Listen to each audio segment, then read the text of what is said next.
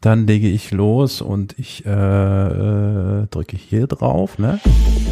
Ach, ich verwechsel das immer wieder aufs Neue. Nein, das ist natürlich falsch. Dann legen wir das wirklich, äh, mache ich das schon als ein fertiger Schnitt. Das ist die richtige Musik.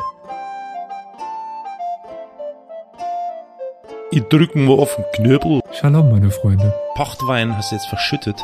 Ein bisschen. Dann hast du das Falsche reingemischt. Was? Nicht wahr? Doch. So, sieht doch schon mal besser aus. Okay, ich bin bright. Herzlich willkommen zur Plauderstunde.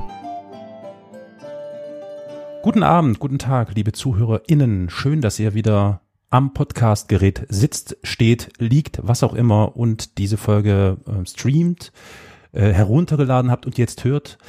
Es freut uns sehr. Wir sind wieder zusammengekommen in einer großen, interessanten Runde heute zu einer Plauderstunde, nämlich die Plauderstunde zu einem wichtigen, großen Thema, über das wir dann gleich nochmal ähm, im Einstieg etwas detaillierter sprechen können.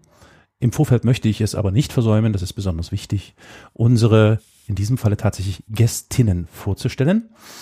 Wir haben zum einen äh, die wohlbekannte Jasmin, die euch aus vielen Folgen schon bekannt ist. Jasmin, ähm, ich grüße dich. Hallo. Hallo, aus zwei Folgen. Aber äh, vielen Dank, dass du daraus gleich viele machst. Naja, ich du rundest ich- auf. Naja, eigentlich aus drei. Das ist, ja, ja, eigentlich ja, genau. Ich versuche dich quasi so langsam aber sicher in unseren Podcast zu integrieren, ohne dass du es merkst. Und dann bist du einfach irgendwann mal Stammpodcasterin mit hier. Ach so. Gut, dann weiß ich jetzt Bescheid. Für diejenigen unter euch, liebe ZuhörerInnen, die Jasmin noch nicht kennen. Jasmin, ich gebe mal einen kurzen Abriss über dein Leben. Keine Angst, es ist nichts, was du jetzt äh, äh, äh, verheimlichen würdest oder so, sondern das sind alles Informationen aus öffentlichen Quellen. Jasmin ist Absolventin der Henry-Nannen-Schule. Sie ist freiberufliche Journalistin, unter anderem mit dem Schwerpunkt, äh, Schwerpunkt, ich komme aus Sachsen, guten Tag, mit dem Schwerpunkt Geschichte. Denn du, Jasmin, hast, wie auch die weiteren Gästinnen hier, ähm, dich dem Studium der Geschichte verschrieben, mit dem Fokus auf die Neuzeit und mit einem regen Interesse am Mittelalter. Und du bist natürlich den Zuhörerinnen insbesondere bekannt als Produzentin und Macherin des Podcasts Her Story, starke Frauen der Geschichte. Habe ich das alles korrekt wiedergegeben oder sind da irgendwelche Fehler reingerutscht? Eine Kleinigkeit muss ich korrigieren. Äh, Ich bin keine offizielle Absolventin der Henry-Land-Schule in der Form, dass ich dort irgendwie den kompletten Jahrgang mitgemacht habe, sondern das war Teil meiner theoretischen Ausbildung während meines Volontariats bei der Financial Times Deutschland. Aber, also ich habe sie von innen gesehen, ich habe von deren, ähm, von deren großen, ähm, wirklich sehr klugen Lehrern, die die dort haben, profitieren dürfen.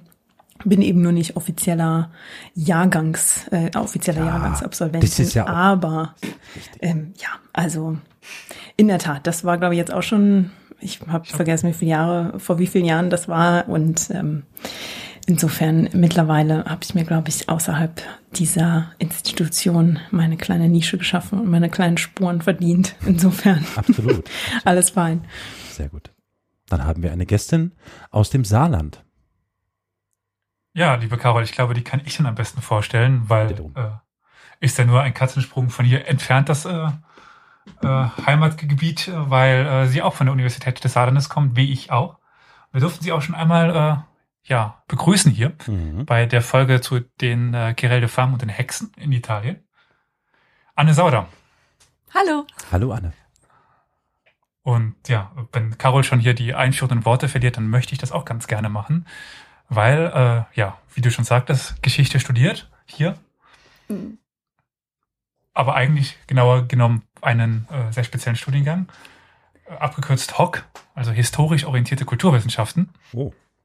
Ja, um einmal kurz Werbung zu machen. Äh, einer der besten Studiengänge an der Universität des Saarlandes, da kann man.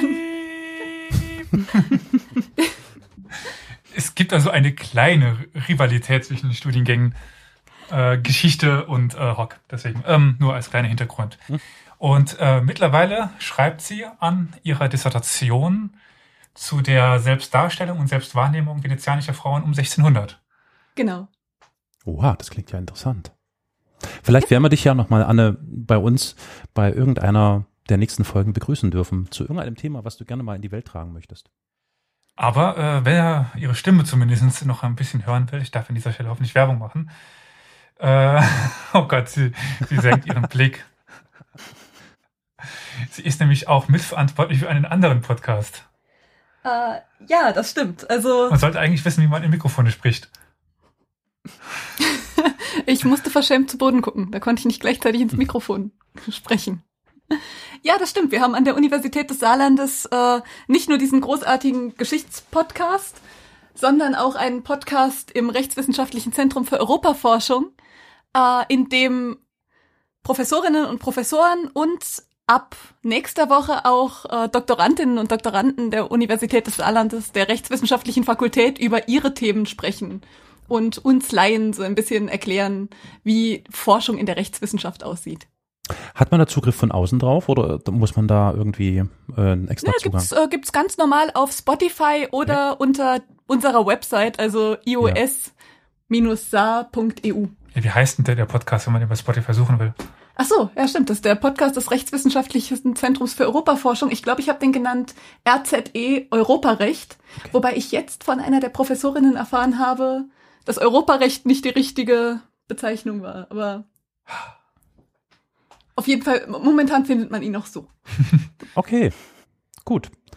Wenn wir es nicht vergessen, vielleicht verlinken wir dann auch äh, zusätzlich zu der äh, Empfehlung Podcast History und Podcast RZ, nee, REZ oder RZE? Ähm, ja, RZE. So, RZE. äh, entsprechende Links, dann wer Interesse hat, möge bitte darauf klicken. Aber Carol, wir haben mal sogar noch einen dritten Gästin. Exakt, ja, wir haben eine dritte Gästin und darüber freue ich mich sehr. Wir haben mit zu Gast auch Bianca Walter. Hallo Bianca, aus Berlin, oder? Ja, genau. Schön. Das freut mich, wa? Das ist, das ist gut. Ja, Bianca, wenn ich, äh, wenn mich meine Quellen nicht ähm, in die Irre geleitet haben, nach dem Studium der angewandten Sprach- und Kulturwissenschaften, freiberufliche Konferenzdolmetscherin und nach beziehungsweise während des Masterstudiengangs Geschichte der europäischen Moderne mit dem Schwerpunkt Geschlechtergeschichte des Bürgertums bist du auch Historikerin. Und Genau. du arbeitest an der Universität Siegen seit einiger Zeit an einem Promotionsprojekt. Ist das noch aktuell? Das ist aktuell. Also äh, ich arbeite, ähm, sagen wir mal, nicht an der Uni Siegen. Das Promotionsprojekt ist da angesiedelt, aber ich bin quasi externe Doktorandin da. Ja, und da geht es um die Kulturgeschichte weiblicher Lebensgemeinschaften im Bürgertum um 1900. Genau. Klingt sehr interessant. Und seit 2019 widmest du dich mit einem Forschungsprojekt zur Frauenrechterin Anna Papritz. Ähm, konkret zu, also, warte mal, Papritz, äh, ich, spreche das falsch aus, das ist Papritz wahrscheinlich, ne? Anna pa Papritz, Ja, doch, doch, Papritz. äh, P-A-P-P. Sehr gut, sehr gut. Konkret äh, zu Papritz Indienreise. Und du zeichnest aufgrund dessen unter anderem auch verantwortlich für den äußerst interessanten und lehrreichen Podcast Frauen von damals. Jo. Sehr interessant. Und ich glaube, du und Jasmin, ihr kennt euch schon. Ihr habt schon gemeinsam die eine oder andere Folge oder wenigstens eine äh, aufgenommen, ne? Genau, ja, die ist ein bisschen länger geworden. Das ist Was heißt das? Es ist einfach so. Wir haben die. Zwei-Stunden-Marke gesprengt. Es ist einfach, wir waren nicht aufzuhalten. Nee, wir dachten vorher, oh, das wird bestimmt länger als eine Stunde. Ja, und dann zweieinviertel sind es dann geworden über Anita Augsburg, eine der bekanntesten und auch schillerndsten Frauenrechtlerinnen, die wir hier um 1900 hatten. Mhm. Sehr interessant, sehr interessant. Ich sehe auch gerade die letzte Folge oder die neueste Folge in deinem Podcast ist die Folge über den Monokelball in Montbijou. Streifzug durch das lesbische Berlin der 1920er Jahre. Sehr interessant. Vielleicht ein ganz interessanter äh, Querverweis auch zu unserer Folge, die wir hatten. Ihr müsst sie aber selber rausfinden, weil ich verrate nicht wie und was und wo. Ihr werdet drauf kommen, wenn ihr lange genug in unserem Archiv stöbert. Und im Podcast Hörstory, äh, da ist tatsächlich die letzte Folge eine Folge über Ruth Bader Ginsburg oder Bader Ginsburg, die Aktivistin in der Robe oder in Robe. Ja. Sehr interessant. Also, äh, liebe Zuhörerinnen, ihr, ihr hört schon und liebe Zuhörer, dass unsere Gästinnen, ich glaube, einiges zu erzählen haben.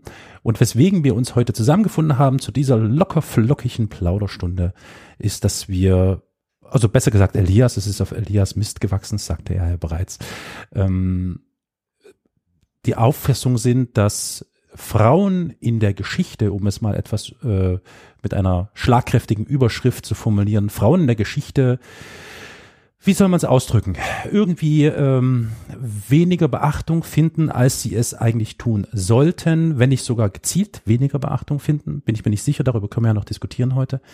Und vor allem ähm, viel zu wenig Erwähnung finden. Und es gibt unglaublich viele ähm, Frauen und ähm, Personen, die genau dieses Thema berühren und beeinflusst haben. Stille. Ja. Stille. Das ist Sag der mal Grund. ja, damit, damit jemand vielen Dank. reagiert. Ja, vielen Dank. so, Okay, sind wir uns ja einig. Äh, äh, habe ich das, habe ich das so richtig zusammengefasst, Elias? War das ungefähr so unser Ansinnen? genau. Ja, ne? Also genau. Und wir haben uns so ein bisschen was äh, an Themen vorgenommen, die wir gerne besprechen würden Mhm. und mal schauen, wohin es uns noch treiben wird. Aber im Grunde genommen genau um die Wahrnehmung, um die ja, Rolle und die Rezeption von ja doch der der meistern weiblichen Personen. Ich glaube, bei nicht-binären Personen wird es ein bisschen schwerer, die der zu finden. Aber deswegen vor allen Dingen eben die weibliche Seite der Geschichte. dann stelle ich doch jetzt einfach mal ganz provokativ die Frage in den Raum. Äh, wer zuerst äh, darauf zugreift, hat das Rederecht.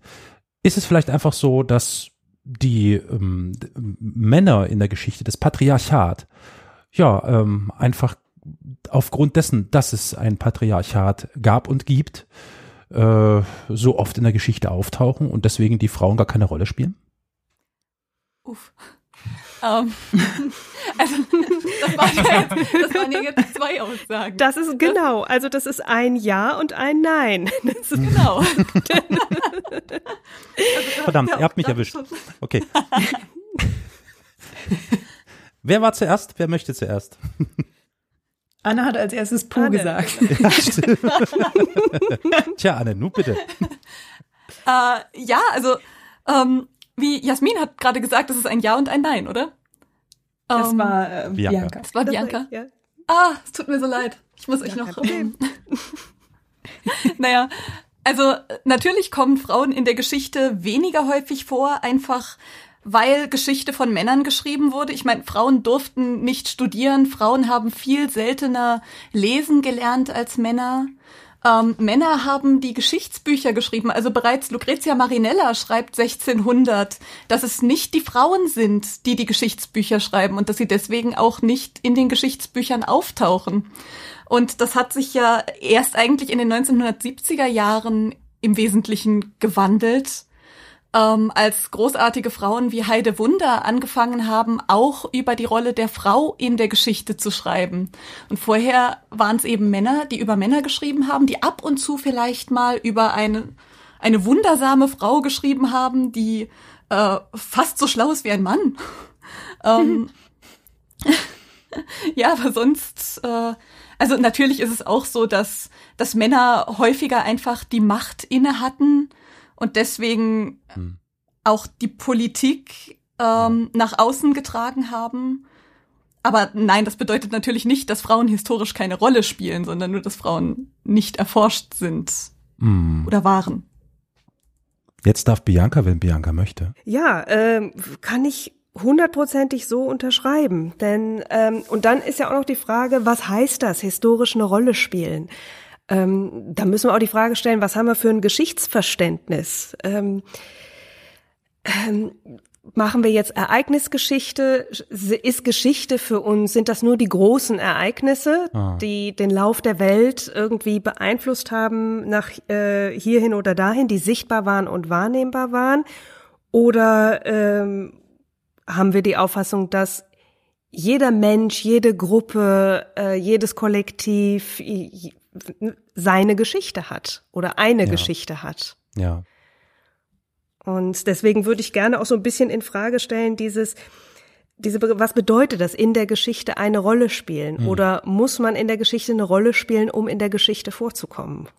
Also wenn ich zum Beispiel an äh, meine eigene Ur-Urgroßmutter denke, die teilt den Vornamen und das Geburtsdatum mit einer Frauenrechtlerin, an der ich gerade arbeite, aber ähm, ja, die war Proletarierin, hatte acht Kinder, starb mit 41 an Hirnhautentzündung in einer winzig kleinen Wohnung in Berlin-Kreuzberg und auch die hat eine Geschichte. Und auch das ist erzählenswert. Absolut. Mhm, Das finde ich einen interessanten Ansatz. Das ist äh, tatsächlich ja, also reden wir hier um die Darstellung oder über die Darstellung und die Wahrnehmung von Geschichte. Auch, Weil- denke ich. Darüber weil- muss auch zu reden sein. Ja, weil wenn, also, also Geschichte im, im, im fachlichen Sinne, also sag ich jetzt mal als Außenstehender, bitte korrigiert mich, ihr lieben HistorikerInnen, ähm, Geschichte im fachlichen Sinne, also im Sinne des, äh, des Schulbegriffs, des Schulfachs äh, Geschichte und des Studiums, äh, Studiumbegriffs, äh, bedeutet ja, das ist das Abbilden von äh, Geschehnissen und Vorgängen und Personen, die zu einem bestimmten Punkt führen. Interessanterweise eben, und das ist jetzt, da sind wir jetzt so, gehen wir so in Richtung Wahrnehmung, interessanterweise eben doch basierend auf dem, was Anne und auch Bianca schon gesagt haben, was tatsächlich schriftlich in der Regel niedergelegt ist. Das ist die sogenannte Quellenlage und die Quellenlage bringt im akademischen Sinne die Geschichte immer irgendwie so in Richtung diese männliche Person, jene männliche Person hat die Geschicke dahin geleitet, dahin gelenkt, dass dies oder jenes passiert. In seltenen Fällen, wahrscheinlich ab einem bestimmten Jahr, da könnte uns vielleicht noch aufklären, kommt es dann aber zu einer mh, offensichtlich zu einem Bestreben, zu einem Bemühen, Frauen viel sichtbarer zu machen. Aber so im akademischen Sinne ist es, ist es ja wirklich nur ein Abbilden der Geschichte. Man kann doch nichts an dem Abbilden noch ändern. Oder gibt es da sogar schon Bestrebungen zu sagen, wir gehen jetzt einfach nochmal zurück, wir gucken uns mal an, was wir bisher alles gelehrt haben anhand der Quellen und finden heraus, dass das nicht, dass es nur die halbe Wahrheit ist? Ja, ja, ja. Das, das geht ja eigentlich schon, also äh, das geht schon seit ein paar Jahrzehnten. Also da hat sich in der Geschichtswissenschaft auch einiges gewandelt, weg von dem Ansatz der reinen Ereignisgeschichte, also dieser klassischen großen Taten großer Männer. Ähm, also wenn ich ähm, zum Beispiel zurückdenke an die Annales, das war schon Mitte des 20. Jahrhunderts, eine französische Schule eigentlich, ähm, die ähm, ja, Fragen gestellt hat, was erzählen wir eigentlich für eine Geschichte und äh, wie können wir die Geschichte auch anders erzählen? Was ist da noch sichtbar zu machen, was in diesem klassischen, sagen wir, Historismusansatz äh, hinten runtergefallen ist? Dann hier ähm, in Deutschland war es, glaube ich, in den 70er Jahren ähm, die Sozialgeschichte, die dann anfing, ähm, auch ein bisschen mit quantitativen Methoden zu arbeiten, historische Sozialforschung, aber auch die Geschlechtergeschichte, später dann auch die queere Geschichte, ähm, jetzt auch ähm, Globalgeschichte etc. Also man spricht über über Ansätze und über, ja, vor allen Dingen auch über das Geschichtsverständnis, was wir haben. Also was ist Geschichte für uns? Ist das noch dieses klassische, was wir, also zumindest ich damals in den 80ern, 90ern in der Schule hatte, ähm, das waren die Ereignisse, das hat den Lauf der Welt verändert und so weiter und so weiter. Oder gibt's da noch was anderes? Kann man das auch anders erzählen? Denn ähm, die Geschichte ist ja nicht einfach nur erzählen, was war. Dafür heißt es ja auch Geschichte. Geschichte ist immer was Erzähltes. einen wichtigen Punkt, bevor ich vielleicht jemand anderes was sagen möchte, den ich noch einbringen kann, was mit dem ich gerade relativ viel zu tun habe, was auch in den 80ern dann erstmal aufgetaucht ist, Alltagsgeschichte, die ja, Ja. für uns dann doch eine sehr große Rolle spielt. Ganz wichtig. Ganz, ja. Also ganz lange wurde halt eben nur die, die Geschichte, die weltbewegend, als, Ja. als weltbewegend angesehen wurde, Ja. erzählt. Und ähm, erst dann mit den 80ern und so kommt dann eben auch der Blick auf das Kleine. Und mittlerweile ist es nicht mehr aus dem normalen Studienplan wegzudenken. Als Alltagsgeschichte muss man als guter Geschichtsstudent äh, irgendwie dann schon mal gemacht haben. Ja. Mhm. Sonst könnten wir zum Beispiel Wendegeschichten ähm, auch gar nicht so begreifen, ähm, wie wir sie heute begreifen, glaube ich, ne? Oder Was ja, meinst du mit ganze- Wendegeschichten, wenn ich fragen darf? Ähm, ich meine damit die, also nicht nur die eigentliche Wende, sprich der Fall der Mauer, sondern ähm, DDR-Geschichten. Also Ja. da ähm, passiert es mir persönlich zum Beispiel auch sehr, sehr oft, äh, dadurch, dass ich selber quasi noch zu DDR-Zeiten geboren bin, äh, ganz kurz bevor die Mauer gefallen äh, ist, dass ähm, ich oft dazu dann, wenn die, wenn die Sprache drauf kam, dazu oft auch angesprochen wurde, ähm, und die Leute irgendwie Dinge aus dem Alltag wissen wollten. Ne? Weil es natürlich auch, wir, das ist noch eine Generation, die viel näher ist und ähm, das hat, glaube ich, auch damit zu tun. Aber Elias hat da völlig recht. Also diese, die Alltagsgeschichte ist, glaube ich, was, was einfach bestimmte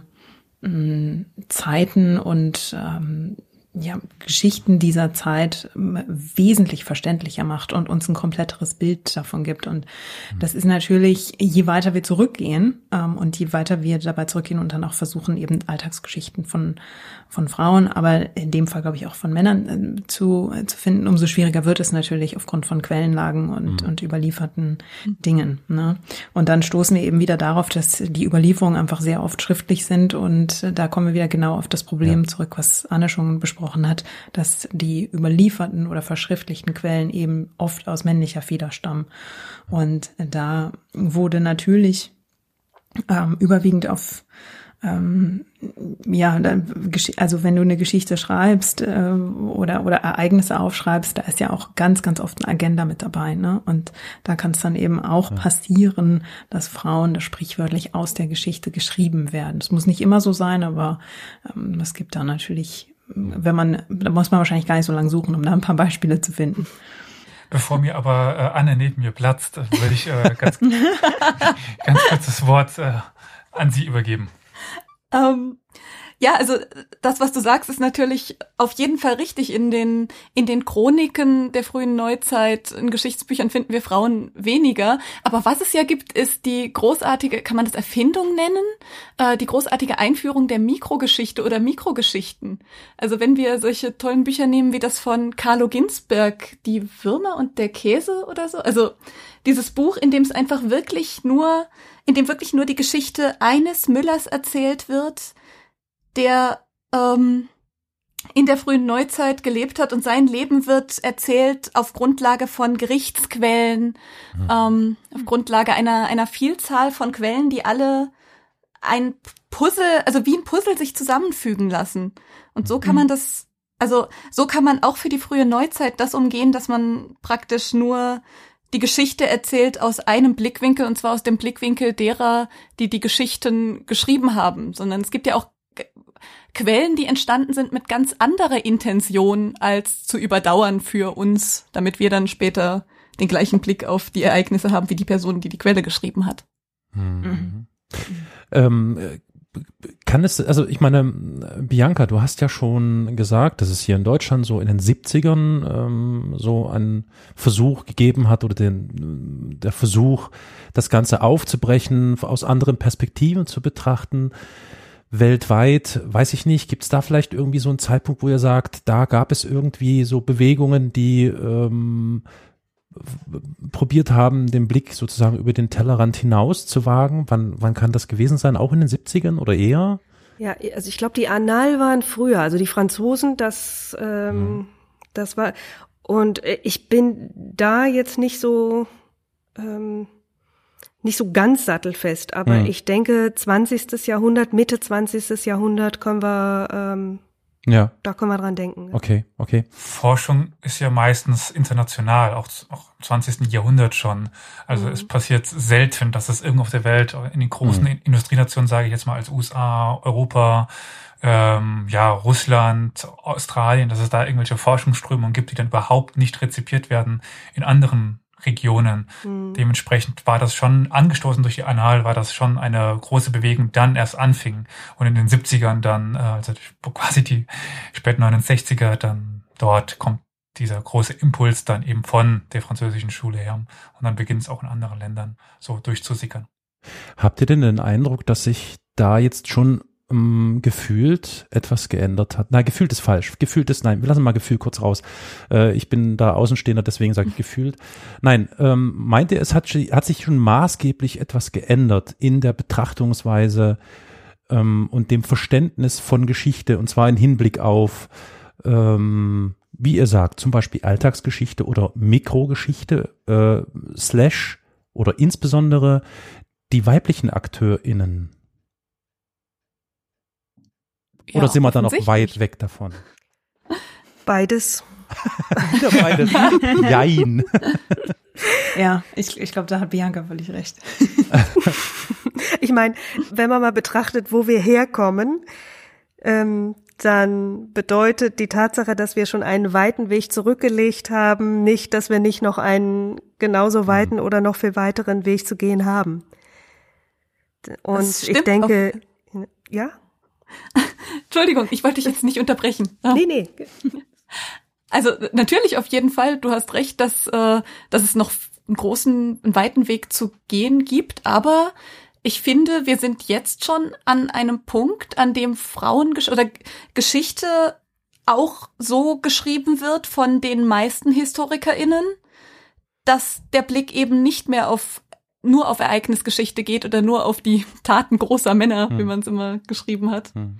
Um. Ja, aber äh, also das gebe ich dir absolut recht. Gleichzeitig finde ich, dass wirklich die ähm, ähm, die Perspektiven, die in den, sagen wir mal, sogenannten allgemeinhistorischen Werken vorkommen, immer noch sehr stark weiß, männlich mhm. geprägt sind. Also ich finde es zum Beispiel, ich habe es an anderer Stelle, glaube ich, schon mal äh, gesagt, ich finde es einen absoluten Skandal, dass man bis 2020 hier in Deutschland warten muss, bis ein Werk zur Demokratiegeschichte veröffentlicht wird von Hedwig Richter, dass ähm, Frauen wirklich mal und der, auch der Frauenbewegung mal einen angemessenen Platz einräumt mhm. und nicht nur als Randnotiz. Übrigens, da haben sich auch ein paar Frauen um ihr hm. Wahlrecht bemüht und dann kam es irgendwann. Mhm. Mhm. Das was dran. Aber jetzt, Leute, plaudert doch mal aus dem Nähkästchen. Ich meine, ihr seid ja alle jetzt gestandene HistorikerInnen oder zumindest so tief drin in dem Thema und in dem Fach. Wie ist euer eigenes Empfinden, was es angeht? Fangen wir mal mit dir an, Bianca. Du hattest gerade das letzte Wort. Entschuldigt bitte, Jasmin, äh, Anne. Ihr, ihr dürft gleich. Bianca, du sagst also nein. Es ist noch nicht so. Und ich hänge mal noch eine Frage mit dran für euch. Habt ihr das Gefühl, dass es immer noch das Bestreben gibt oder das Wirken äh, von maskuliner Seite dagegen zu arbeiten?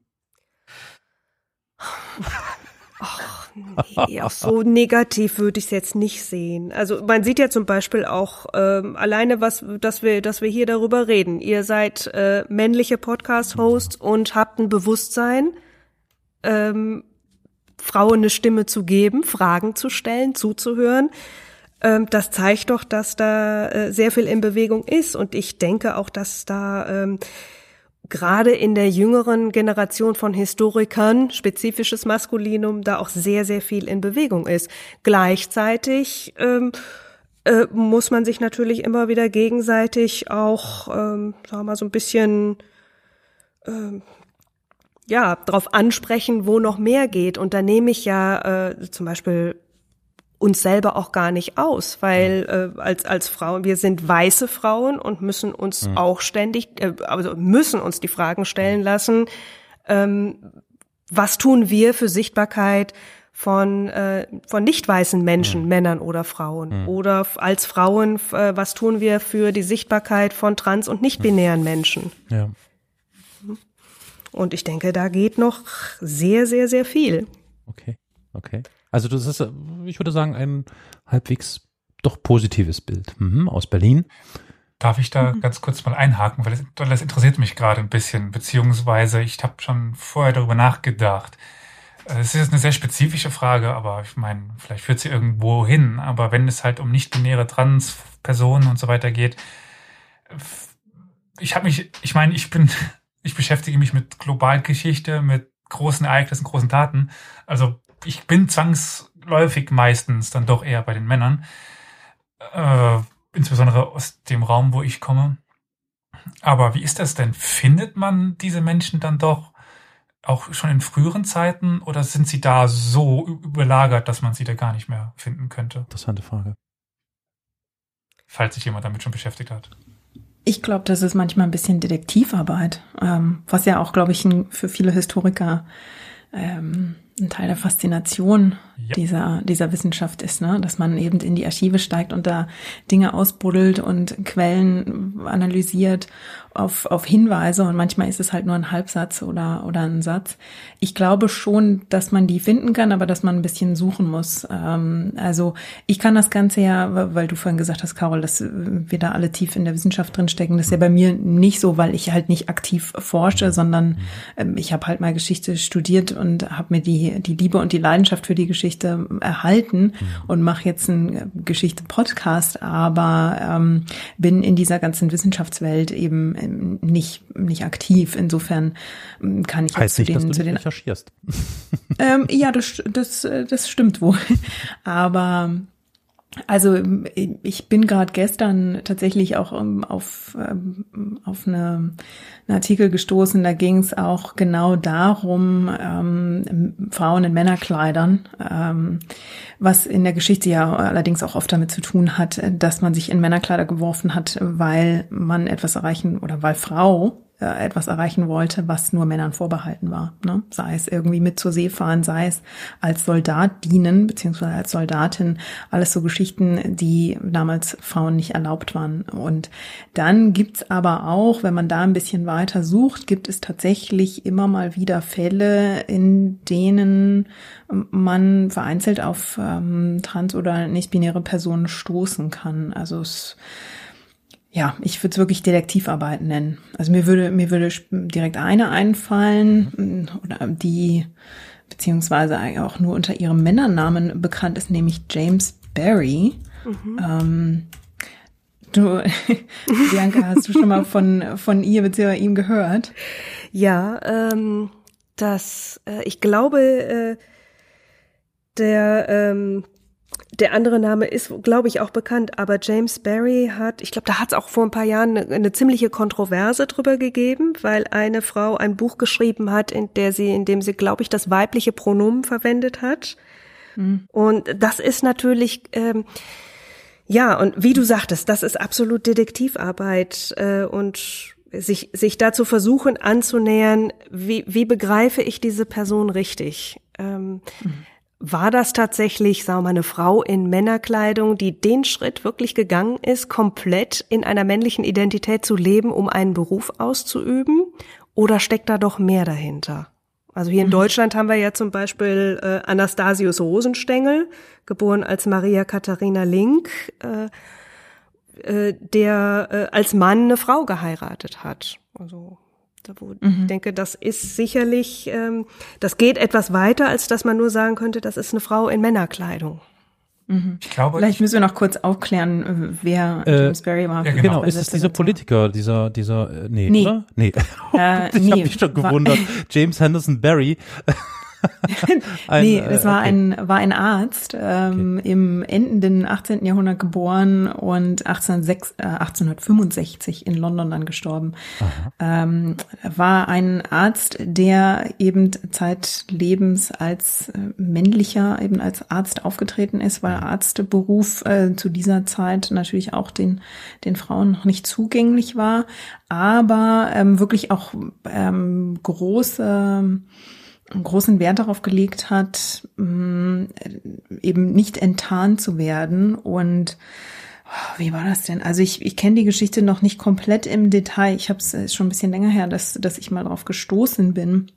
Aber wenn ich mich nicht irre, also nachdem ich sage jetzt mal eher, ähm, weil ich würde sagen, dass er also nach, nach dem Kenntnisstand, den ich jetzt habe, äh, würde ich sagen, dass er sich als Mann verstanden hat, ähm, angeordnet hat, dass tatsächlich auch keine Obduktion äh, durchgeführt wird äh, oder oder wenn dann irgendwie genauere äh, Untersuchungen wirklich erst nach dem Tod und erst da hat man dann wirklich herausgefunden, äh, dass es sich eigentlich um eine Frau handelte.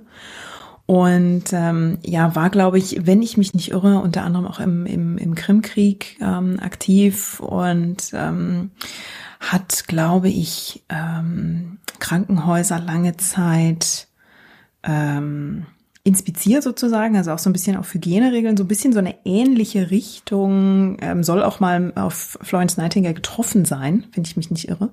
Mhm. Und hatte lange auch einen Diener, und äh, ich weiß nicht mehr, ob es, ich glaube, es war der Diener, mit dem dann im Nachhinein so ein bisschen, wo so ein bisschen spekuliert wird, ob vielleicht der Diener Bescheid wusste und ob es da vielleicht mehr gab als nur ähm, ja wirklich eine Angestelltenbeziehung. Also das, das kommt ja dann auch immer direkt um die Ecke. Ne? Also das hat man halt relativ schnell, hm, gerade wenn es dann irgendwie um, um jemanden geht, der aus welchen Gründen auch, der oder die aus welchen Gründen auch immer die eigene Identität oder das eigene Geschlecht verbirgt, dann wird da natürlich schnell gemutmaßt, hat das auch was mit der sexuellen Orientierung zu tun oder nicht. Und das ist natürlich im Nachhinein immer sehr schwer ähm, noch herauszufinden. Ne? Und wenn ich jetzt, ich habe mal nebenbei den Wikipedia-Artikel aufgemacht und Ja, zumindest im Deutschen, im Deutschen äh, steht ja auch direkt äh, drin, es wird weitgehend vermutet, dass Barry transgender war.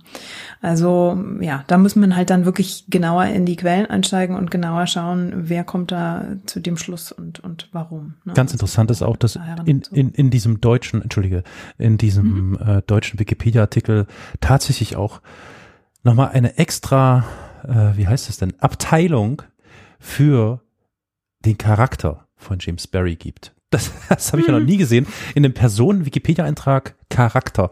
Und dann wird da beschrieben, dass er taktlos gewesen sein könnte, ungeduldig und so weiter. What? Was, äh, inwiefern, warum, was, äh, das, das zeigt ja schon, okay, da hat sich jemand in, zumindest in Wikipedia viel Mühe gegeben, vielleicht genau diese Thematik aufzugreifen und das jetzt nach seinen äh, Vorstellungen schon mal irgendwie mit einem Charakter zu verknüpfen. Oh ja, das, das, ist haben schon wir bei wieder so, Frauen bah, in Wikipedia auch.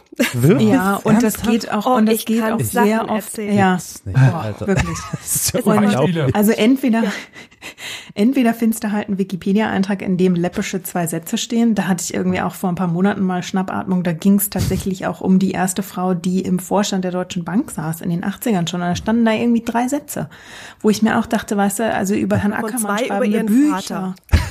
genau. Und, und das ist ganz oft so. Die Frauen werden über ihren Vater, ihren Ehemann definiert. Oder über ihren und, Charakter. Ähm, ja, und, und da wird eben auch schnell sowas, soll, soll besonders feinsinnig und, ähm, Jesus und elegant. Und es wird halt ganz oft natürlich auch das Äußere beschrieben und ähm, da wird dann oft auf Quellen zurückgegriffen, natürlich auch von, von Zeitgenossen, die dann sagen, war irgendwie, weiß ich nicht, die lieblichste Person am Hof und, und solche Geschichten. Also kann man natürlich, ich, ich weiß, wo es herkommt, aber das, da wird es irgendwie so unrezipiert übernommen und in den Wikipedia-Artikel geklatscht. Und ganz oft ist es auch so, also wenn ich das hier sehe zum Charakter von James Barry, dann habe ich direkt auch die Vermutung, dass es sich vielleicht, ähm, wer auch immer den, den Ja. Artikel, den Wikipedia-Artikel geschrieben Genau. hat, ähm, das stützt sich auch gerne dann oft auf ein Buch, das so wirklich, das sich quasi so mh, als Standardwerk zu der Person irgendwie etabliert hat. Also mh, ja, da würde mir auch sofort noch ein, noch ein anderer Fall einfallen. ähm, Und es passiert halt bei Frauen, glaube ich, wirklich relativ häufig, dass man anfängt, da irgendwie charakterliche Geschichten zu, ja, mit einzuflechten und sie eben wirklich über die männlichen Figuren in ihrem Leben definiert. Und das ist halt auch was, was noch immer relativ unrezipiert passiert, wo den Leuten, ähm, wo glaube ich noch nicht so wirklich bewusst ist, dass man auch da, wenn man die Geschichtsschreibung angeht, ähm, sich ja vor Augen führen muss, dass man das dann wieder durch eine Art männliche Brille sieht. Ne? Exakt, Ähm, und dass man den Frauen damit eben auch nicht wirklich gerecht wird. Ja, da würde ich gerne auch noch mal einhaken zur Darstellung von Umreiten. Frauen auf Wikipedia.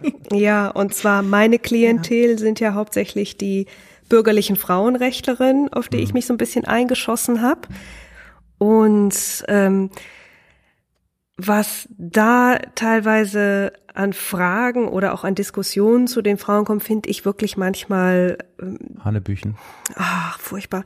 Es ist, äh, ja, da, äh, da hast du Frauen, die ähm, zeitlebens sich sozial engagiert haben, die liberal waren, die sicherlich auch mal Fehler gemacht haben oder Dinge, die man heute auf jeden Fall anders machen würde oder kontextualisieren müsste. Aber ähm, sie werden strenger beurteilt. Und es kommt immer wieder vor, dass äh, auf der Diskussionsseite dann eine Frage aufkommt zu einer wirklich linksliberalen Frau, die 1933 aus ihren Ämtern entfernt wurde, die ihr Lebenswerk äh, ruiniert bekommen hat, ob man denn bitteschön mal gucken sollte, ob sie nicht doch irgendwie eine Affinität zum Nationalsozialismus hatte. Und ähm, ähm, ja, oder es ähm, es ist einfach eine, eine Bereitschaft, kritisch an diese Frauen heranzugehen, die äh, da, die ich für äh, unverhältnismäßig halte, auch wenn natürlich ich immer sehr dafür bin, die Frauen im Kontext zu sehen und ich bin überhaupt nicht dafür, irgendjemanden weiß zu waschen Ja, ja. oder Heldinnengeschichten zu schreiben, wo irgendwo auch mal was nicht heldenhaftes passiert ist. Aber da sind teilweise Dinge, wo ich denke, so streng würde man mit einem Mann niemals ins Gericht gehen. Hm, Mhm. Ich würde da ganz kurz, ich will, will Anne hier nicht ähm, um ihren Wortbeitrag bringen. Ich würde nur ganz kurz da direkt mal noch mal anschließen, weil ähm, das war auch was, wo ähm, Bianca und ich drauf gekommen sind während unserer Anita Augsburg Folge. Ich weiß gar nicht mehr, ob wir es mit aufgenommen haben oder ob, es in unserer Besprechung danach dann mit auftauchte. Gerade bei dieser Klientel ist es ja oft so, dass den Frauen dann auch gerne vorgehalten wird, Wobei das eigentlich auch, es gilt ganz oft für Frauen in diesem, ja, im, im 19. Jahrhundert auch die, die natürlich ähm, die Möglichkeit haben, ähm, neue Dinge zu tun oder Pionierinnen zu werden, weil sie das Glück haben, in eine, in eine bürgerliche Familie geboren zu werden, sprich mit, mit ein bisschen Geld aufzuwachsen. Und dann gibt's ja ganz oft den Fall, dass einer der Elternteile wirklich ein bisschen liberaler eingestellt ist und ähm, den und den, den jungen Frauen oder Mädchen dann den Zugang zur Bildung ermöglicht. Und die Frauen werden ganz oft dafür kritisiert, dass sie quasi diesen bürgerlichen Hintergrund haben. Ja, die hat das ja gemacht, weil sie Geld hatte. Zum Beispiel so Forschungsreisende oder, oder Entdeckerinnen, sag ich mal. Und das ist so ein, das ist so ein, so ein, so ein Doppelstandard und es gibt halt auch ganz oft moralische Standards, die an die Frauen angelegt werden. Also diese Latte legt man sofort aus, wenn, wenn die Rede auf Frauen kommt, aber man ist dann ein Stück weit zögerlicher, diesen, diesen gleichen Standard auch wirklich die Männer daran zu messen. Also wie oft, äh, wie oft diskutieren wir drüber, mh, ob bestimmte Großindustrielle einen guten Start im Leben hatten, eben weil die Familie Geld hatte. Oder ja, also wann machen wir Männern zum Vorwurf, dass sie aus guter Familie stammen und es deswegen im Leben zu was gebracht haben? Oder er durfte ja schließlich studieren, das zählt alles also nicht, was er gemacht hat. Genau, also das, das ist halt wirklich irgendwie so ein bisschen so ein Doppelstandard, der sich so eingeschlichen hat und ähm, ja, gegen den man sich dann auch immer vor Augen halten muss. Und der ist leider aber immer noch recht weit verbreitet und das sieht man dann eben unter anderem natürlich in, in so Wikipedia-Einträgen auch, wo sich das schnell mal einschleicht. mischt sich vielleicht auch ein bisschen, also ich will jetzt nicht pauschal sagen, aber ähm, vielleicht möchte ich da auch so ein bisschen Antifeminismus mit rein oder vielleicht sogar ähm, so, so ein Maskulis, Maskulinismus. Ich, also ich war lange Zeit äh, ziemlich aktiv bei äh, in der Wikipedia und die Auseinandersetzungen, die ich da so erlebt habe, die waren nicht so dolle. Das hat zumindest mein Bild da so ein bisschen bestätigt, was das angeht. Aber bitte, Entschuldigung, Anne, Ja, aber, liebe Platz Carol, bestimmt genau, ich, gleich. ich, äh, dich darf ich ja un unterbrechen. Ich äh, gebe jetzt mal nochmal weiter. Ähm, ja, also das Problem ist, ich, ich traue mich jetzt fast gar nicht, was zu sagen, weil, also ich würde euch da eigentlich widersprechen in gewissem Sinne. Oh, ist Was? immer gut. Also, Jetzt, jetzt bin ich gespannt. Ähm, natürlich wird historischen Persönlichkeiten, äh, sehe ich auch so, sehr häufig äh, wer- werden Anachronismen einfach vorgeworfen. Also da sagt man dann beispielsweise, ja, die Frau mag zwar ähm, dafür gewesen sein, dass Mädchen Bildung erhalten, aber gleichzeitig war sie doch eine Royalistin, also Mary Astle zum Beispiel. Ähm, aber ich finde, das passiert bei Männern eigentlich auch so. Also wenn man beispielsweise mal, äh, sagen wir, was, relativ häufig passiert, ne? So in der Schule vergleicht man Goethe mit Schiller und dann wird immer gesagt, ja gut, aber Goethe war halt auch reich und hatte schon einen reichen Vater und äh, da ist doch viel besonderer, was Schiller gemacht hat, weil der eben nicht so viel Geld hatte. Ähm, also oder mh, ja, manchmal passiert es dann bei, bei weiblichen Persönlichkeiten sogar, dass man äh, eher sowas liest wie, ja, sie hat das alles geschafft, obwohl sie eine Frau war und dann wird vielleicht diese Frau auch viel stärker heroisiert, als sie es würde, wenn sie ein Mann wäre. Also ich sage damit nicht, dass äh, die Frauen überbetont werden. Das werden sie auf gar keinen Fall. Das ist natürlich vollkommen klar. Ähm, aber es passiert halt schon in vielen Bereichen, dass gerade weil dann Frauen, wenn sie mal im, im Spotlight der Geschichte stehen praktisch, ähm, dass das auch relativ schnell überbetont werden kann. Sagt die Frau, die ein, ein Proseminar über äh, Herrscherinnen hält und dabei die Männer komplett einfach mal ausblendet. Also, aber was ich damit sagen will, Punkt- ist, Ja. ähm, was ich damit sagen will, ist einfach nur, dass ich das schon so sehe, dass, äh, dass dieses Problem der Anachronismen auch auf Wikipedia äh, sowohl Frauen als auch Männer trifft. Hm. Ich, da wäre ich noch ein bisschen zögerlich. Ich glaube, da, da, da würde ich noch mehr Quellen sehen wollen, die das. Also äh, natürlich ähm, lasse ich dir da total deine Meinung. Ich sehe ich sehe auch, welchen Punkt du bringst mit Goethe und Schiller. Ähm, ich finde, wo ich dir auf jeden Fall zustimmen würde, mm, ist, dass wir gerne in so, das gern so so Übersprung, nein, nicht Übersprungshandlungen, sondern so eine so eine Art Überbetonung, Überkompensierung stattfindet. Ähm, wenn man auf eine neue Person stößt, ähm, das würde ich aber nicht nur auf Frauen beschränken, sondern zum Beispiel, wenn man auch auf andere Fälle sieht oder blickt, die lange ignoriert wurden, also zum Beispiel in den, in den USA, ähm, afroamerikanische Akteure. Dann entdeckt äh, die Geschichtswissenschaft da irgendjemand Neues und dann wird da wirklich so ein bisschen draufgesprungen und das Ganze wird dann sehr ähm, man, man verfällt da, glaube ich, schnell in so, ein, so eine Euphorie ähm, für einen neuen, für eine oder einen neuen Protagonisten in diesem äh, Geschichtsblock, nenne ich das jetzt mal, mhm. und will den dann so ein, will diese Person dann so ein Stück weit überhöhen. Also ich glaube, das, das schleicht sich relativ schnell ein. Das würde ich auch nicht nur auf Frauen begrenzen. Aber äh, da sehe ich da würde ich dir schon, schon zustimmen, dass das ein Stück weit ein Problem ist, ähm, dass man da dann, weil in diesem Bereich dann natürlich, wenn das in so eine Heroisierung geht, dann hast du natürlich schnell auch das Problem, dass man versucht, vielleicht Dinge, die nicht ganz so glatt sind, so ein bisschen glatt zu ziehen, ne? oder da so ein mhm. bisschen drüber zu wischen. Und das ist aber generell auch so ein, so ein Punkt, den ich immer wieder, den ich generell in der Geschichtsschreibung interessant finde, dass man sich ähm, und das als Journalistin kann ich das auch nachvollziehen. Da passiert es nämlich genauso, dass man natürlich letztendlich so ein Stück weit versucht, eine stringente Geschichte zu erzählen und sich mit zuweilen schwer damit tut, wenn die Menschen dann doch mehr Ecken und Kanten haben, mhm. als man sich das vielleicht vorgestellt hat, weil es dann eben nicht für so eine geradlinige ähm, Erzählung reicht. Ne? Und man will immer, dass es menschelt und man will immer, dass Leute schön in eine Schublade passen, aber das, wir versuchen sowohl im Journalismus als auch in, glaube ich, in der Geschichtsschreibung manchmal die, die Leute tatsächlich in so eine Art, ja, es weihnachtet ja gerade gar nicht zu sagen, wie, wie in so eine Art Plätzchenform zu drücken.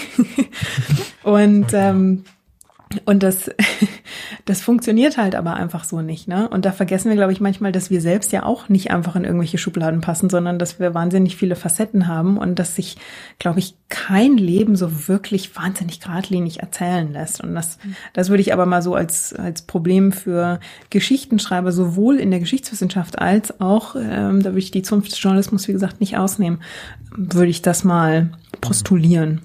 Wären dann also, aber nicht die, die, die HistorikerInnen gefragt? Ja, aber da würde ich dann doch sagen, da ist in der Geschichtswissenschaft, ja. äh, zumindest da in der Ecke, wo ich mich bewege, sehr, sehr viel im Fluss. Also ich. hauptsächlich in der, ähm, wie gesagt, ich bewege mich ja hauptsächlich in der Geschichtsschreibung zur Frauenbewegung äh, Ende des 19., Anfang bis Mitte des 20. Jahrhunderts.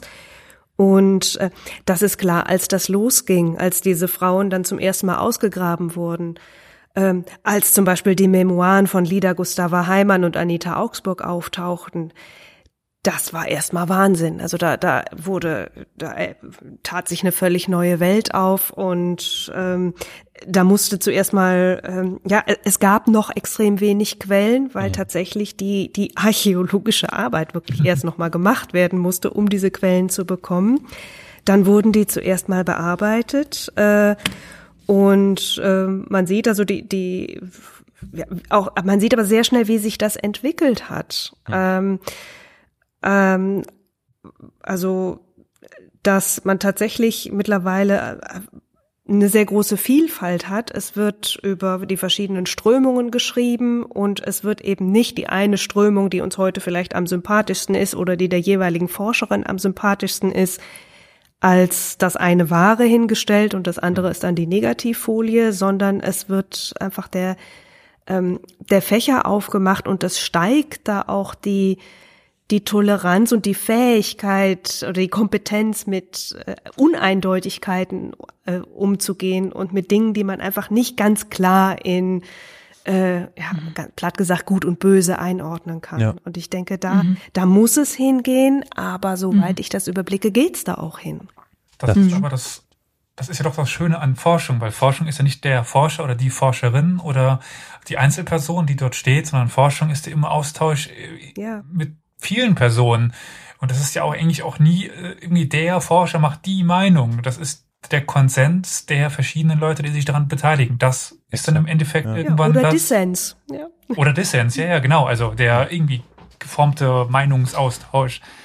Und deswegen nie auf eigentlich eine Person vertrauen. Ich meine, bei uns geht es manchmal nicht anders, weil gewisse Randthemen dann doch so selten erschlossen wurden, dass es eben nur die einen, den einen Forscher, die eine Forscherin gibt. Aber äh, im optimalen Falle gibt es immer mehr. Und der, das Konglomerat oder die, der Zusammenschluss aus allem ist dann die Forschung. Und nicht eben nur der, nur die eine Person. Ja, also Geschichtsforschung, das kann ich jetzt so als Außenstehender quasi, wenn ich es richtig verstanden habe, äh, sagen, ist definitiv nicht statisch, Nein. sondern Nein, ständig im. Fluss, ja, na, wie Wissenschaften eigentlich sein sollten, ne, hochdynamisch. Mhm. Also das ist zumindest der, der Idealfall. Mhm. Und ihr könntet das, könnt das so im Großen und Ganzen bestätigen, dass das auch der Fall ist. Gerade in Hinblick auf die Frage ähm, Frauen, Männer, wie und was. So, Ja, das ich ist doch glaube aber auch, ähm, äh, Elias, warst du das, der äh, oder bist du das, der, der eben sagte, äh, du arbeitest in Globalgeschichte? Ja. Da, da, da ist es ja ganz genauso. Also weg von diesem Eurozentrismus Mhm. und äh, hin zu ja auch äh, kultureller Multiperspektivität. Ja, ja. Also können wir, können wir so im Großen und Ganzen festhalten, ähm, die veränderte Wahrnehmung der Geschichte, und zwar in Hinblick auf die Geschlechterverteilung, Geschlechterrollen, in Hinblick auf die äh, ganz wesentliche und entscheidende Alltags- und Mikrogeschichte, finden Eingang in die aktuelle, äh, in den aktuellen Wissenschaftsstand und es ist vieles in Bewegung und man kann sagen, im Hinblick darauf auch positiv in, in die Richtung, wie man es sich wünscht. Es kann immer besser werden, aber es ist schon so, dass da ein Anklang da ist und Reaktionen darauf geschehen und dass das wahrgenommen, weiter erforscht, tiefer erforscht wird. Ja, Schön, das ist schon mal schön. Also wir brauchen ja auch gute Nachrichten heutzutage. Wir haben ja sonst immer schlechte Nachrichten. Hm. Historia Universalis ist ein kostenloser Podcast. Allerdings kostet uns seine Vor- und Nachbereitung jede Woche viele Stunden. Wenn dir gefällt, was wir tun, dann freuen wir uns über eine Kaffeespende über co-fi.com slash Historia Universalis oder finanzielle Unterstützung in Form einer SEPA-Überweisung. Alle weiteren Informationen zu Spendenmöglichkeiten findest du in der Episodenbeschreibung. Ich, äh, also Geschichte verknüpfe ich ganz oft leider mit, mit äh, schlimmen Dingen oder mit schlimmen Schicksalen, die, äh, die da irgendwie irgendetwas bewirkt haben oder schlimmen Geschehnissen. Mensch, Ja, das so ist der Mensch durchaus befähigt. Aber es gibt natürlich auch ganz oft, und da möchte ich gerne nochmal einhaken an dieser Stelle, Personen, Menschen und Geschehnisse, die zu einer Veränderung führen können. Und wenn wir hören, Bianca, dass du zum Beispiel dich schon seit vielen Jahren mit dem Thema Frauenrecht, was tun Frauenrechtlerinnen, wer war eine Frauenrechtlerin beschäftigt, würde mich sehr interessieren, ob es vielleicht irgendwie eine maßgebliche Person gibt, die dazu geführt hat, dass das Verständnis, dieses Geschlechterverständnis, das auch in Frage stellen dessen, dass es nicht nur ein männliches Geschlecht gibt, das alles und sein gesamtes Umfeld prägt, gibt. Gibt es da irgendwie so eine herausragende Eine? Person, die du, wo du für dich selbst sagst, das? ich würde sagen, bei der Frauenbewegung würde ich sagen, das Team ist der Star. Ja. Das ist die, ähm, es gab ähm, viele, Also ich denke, wenn ich an eine, an eine große Denkerin hier für, insbesondere für, für die deutsche Frauenbewegung, mhm. wenn ich eine nennen sollte, dann ist das eine, in der ich selber leider gar nicht so wahnsinnig bewandert bin, aber das wäre auf jeden Fall Hedwig Dom. Hedwig Dom. Und da mhm. ist Isabel Rohner die Kapazität. Die hat auch eine wunderbare Biografie geschrieben, äh, in die ich leider erst nur kurz reingeguckt habe, aber die habe ich definitiv noch auf der Liste. Eine ganz große Denkerin. Mhm. Ähm, ähm, schon relativ früh, also deutlich jünger noch als die, äh, älter noch als die Frauenrechtlerin, die, äh, die ich so im Blick nehme. Also geboren ist sie Anfang des 19. Jahrhunderts. Ich meine 1819, aber nagelt mich nicht fest. Nee, etwas später, aber ist egal.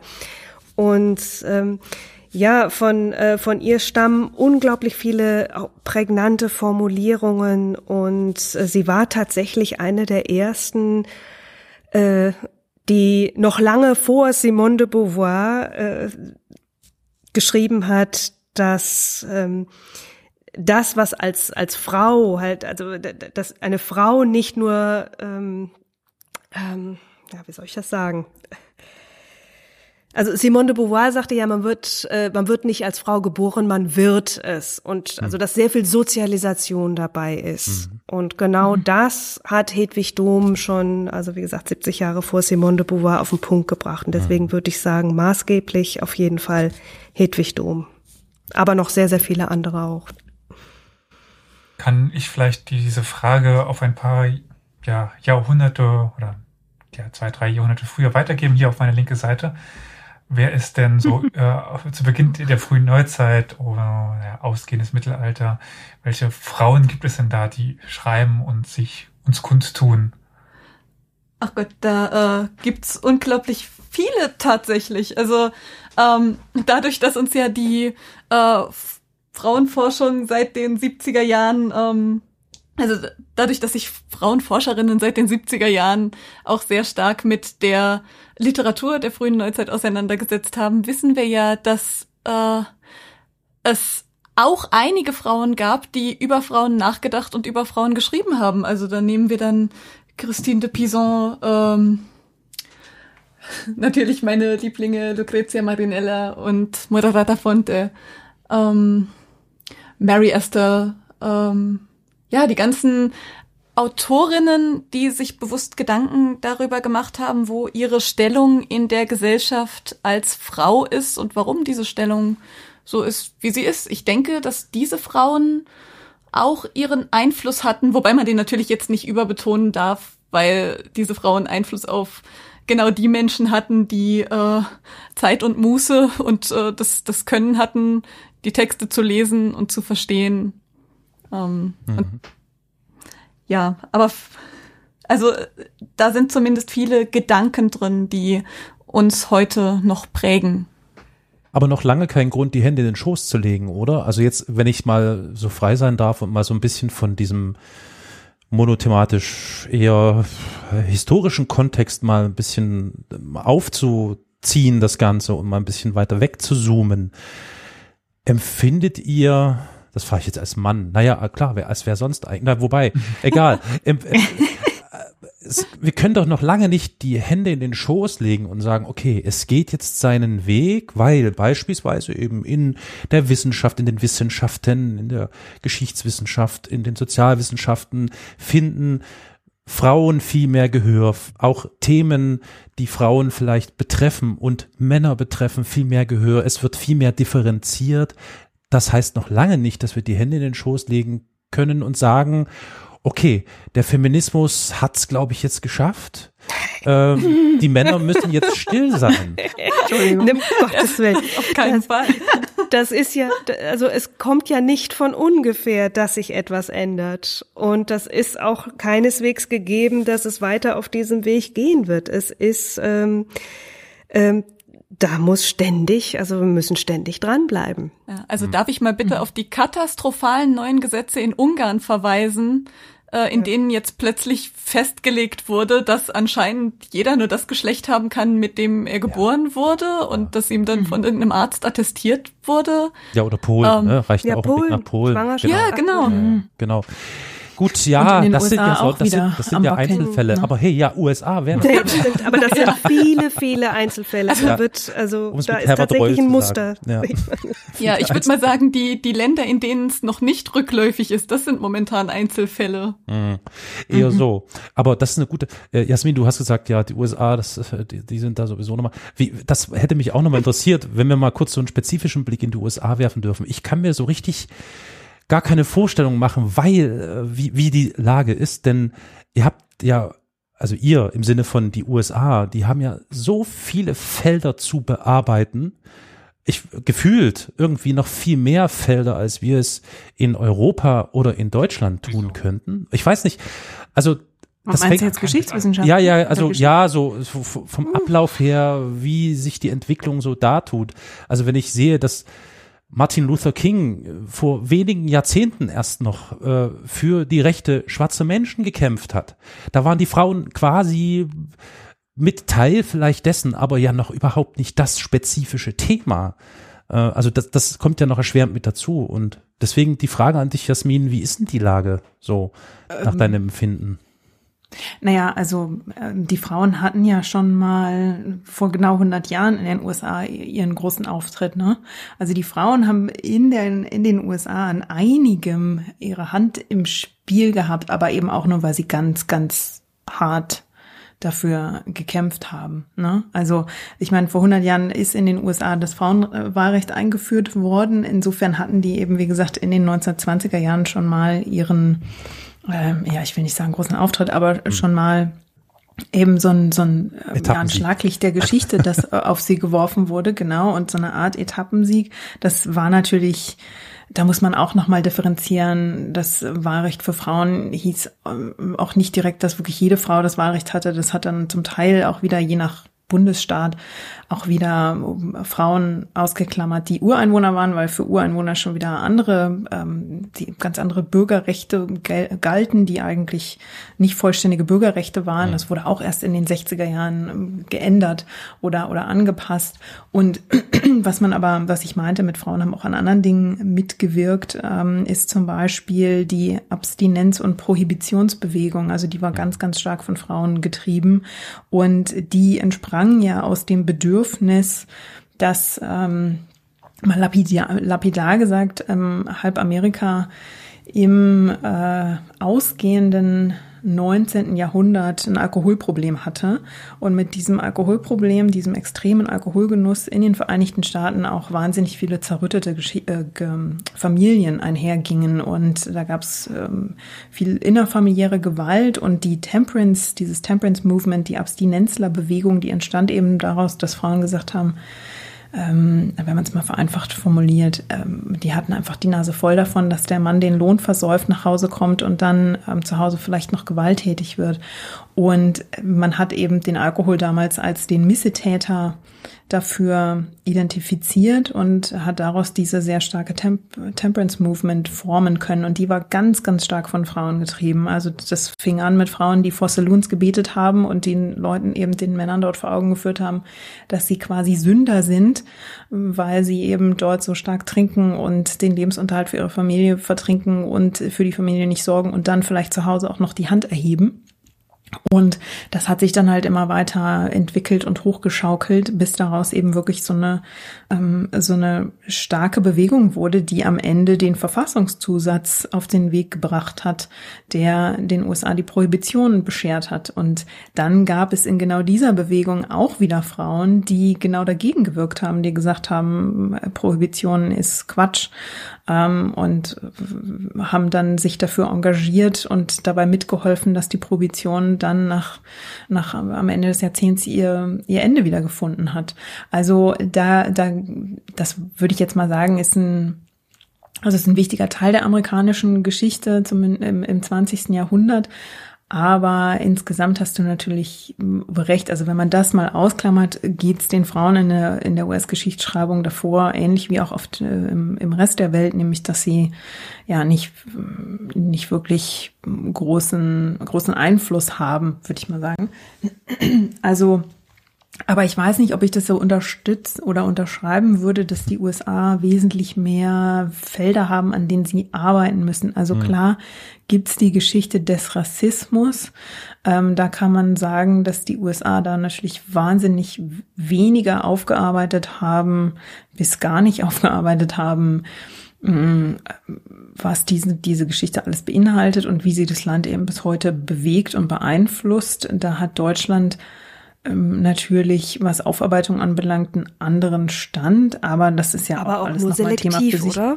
Würdest du nicht Auch sagen? nur, ich, ich würde auch sagen, dass ähm, ich glaube, wir haben uns irgendwie da so ein bisschen vielleicht in der falschen Sicherheit gewogen und haben jetzt Also auch gerade so ein bisschen so ein Rude Awakening sozusagen, wenn wir uns anschauen, was jetzt gerade wieder salonfähig wird, ne? Und Ja, aber unsere Und- Kolonialgeschichte wird, da würde ich schon sagen, ähm, Genau. das hart noch der Aufarbeitung. Also Oh ja. da ist viel, viel Genau. zu tun.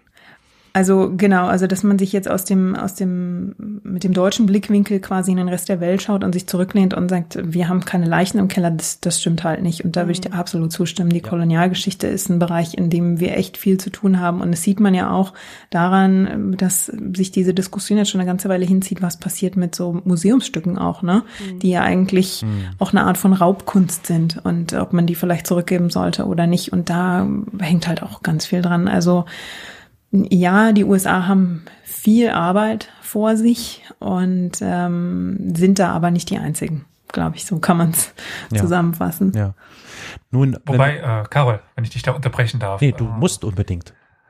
Was ich da noch ein, ein also wenn wir jetzt wieder aus der ja, Rezeptionswarte uns das anschauen, muss man sich bei den USA stets in Erinnerung rufen, dass die großen Universitäten nicht in, im Hinterland sind, sondern eben in diesen großen Zentren, in den liberalen Zentren. Also äh, ist ja immer noch ein Riesenunterschied, würde ich jetzt mal von ausgehen, ob du halt irgendwo in Ohio, Kentucky oder was weiß ich bist, oder halt, ob du halt in den großen Universitäten bist, die ja bei den großen Städten sind.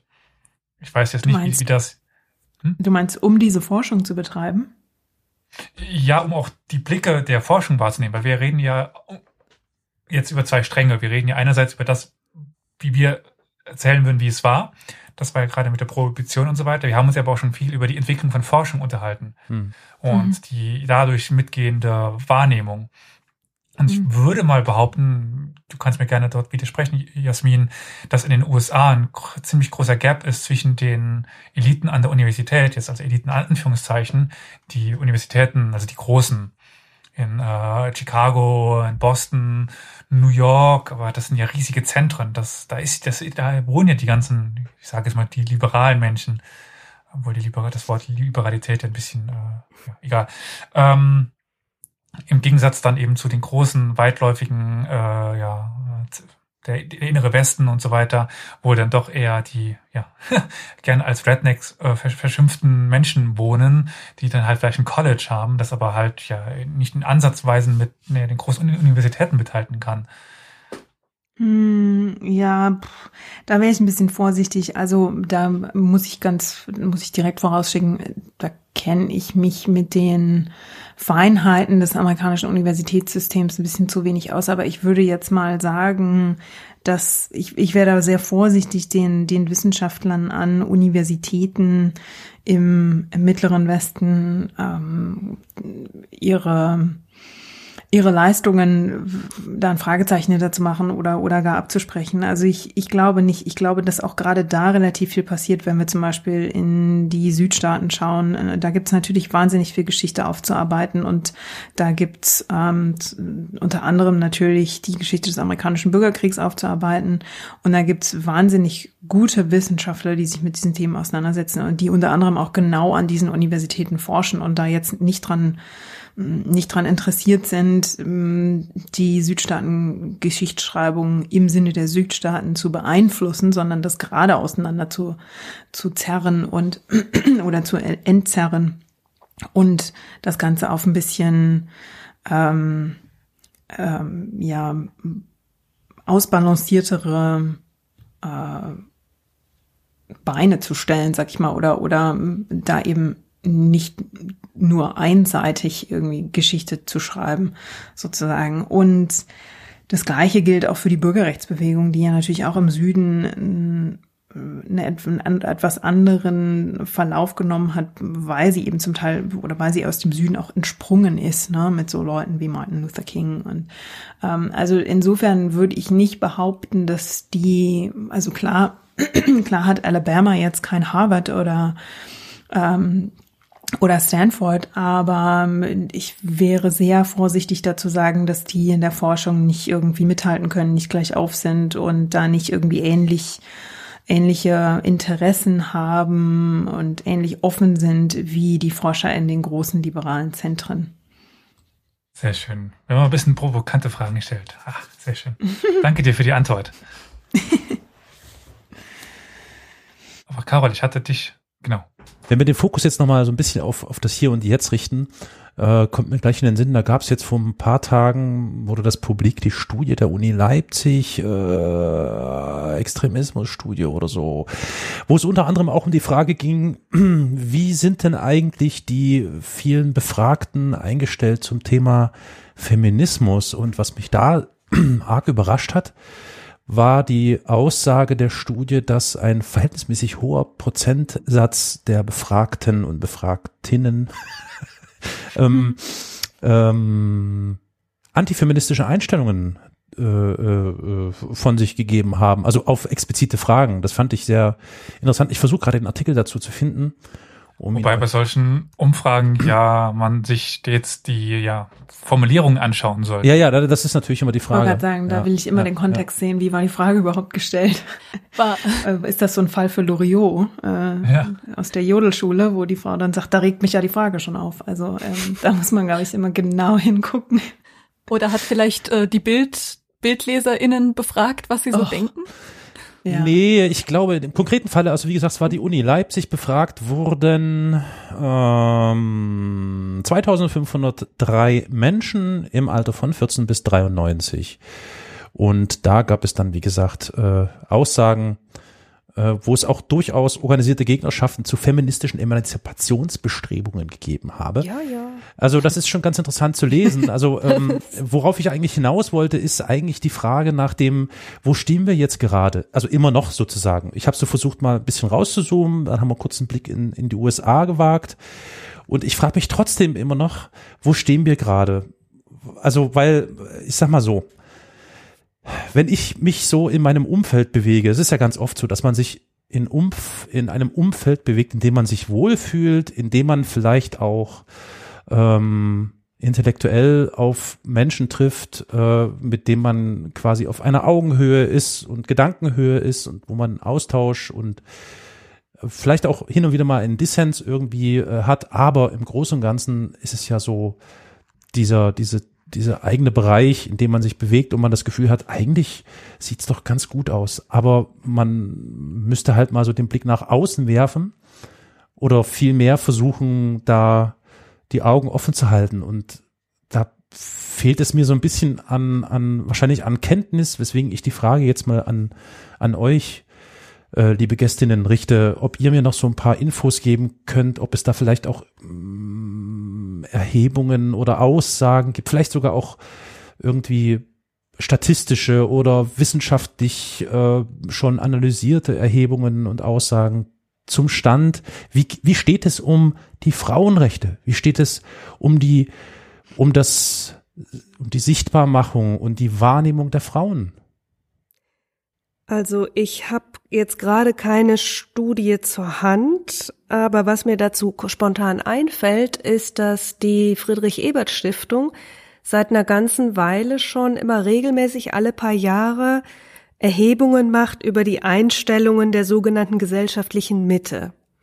Und mhm. dabei, glaube ich, rausgefunden hat, dass die mit, diese sogenannte Mitte nach rechts rückt was ja, glaube ich, auch teilweise der Wahrnehmung, der allgemeinen Wahrnehmung so entspricht. Also dass auch mhm. die diese sogenannten Grenzen des Sagbaren ja. verschoben werden. Ja, ja. Und ich habe schon selber den Eindruck, also ich meine, ich ähm, bin, ähm, ich kann mich noch an eine Zeit erinnern, als ähm, zum Beispiel es im Bundestag für eine Bundestagsabgeordnete, ich glaube nicht in Ordnungsruf, aber eine Zurechtweisung gegeben hat, weil sie das Wort lesbisch benutzt hatte. Also da Ernsthaft? sind wir ja nur drüber hinaus. Ja, ja. Wann soll das 1988, Jutta Österle Schwerin. Krass. Und von den Grünen damals, äh, die hatte das Wort benutzt und dann, wo, dann hieß es ja, man sollte doch bitte äh, eine dem Hohen Haus angemessene Terminologie äh, wählen, woraufhin die Grünen dann ihren Antrag, äh, das war tatsächlich ein Antrag, die wollten also die Situation von Lesben und Schwulen äh, in Deutschland erheben lassen ja. mit einer Studie.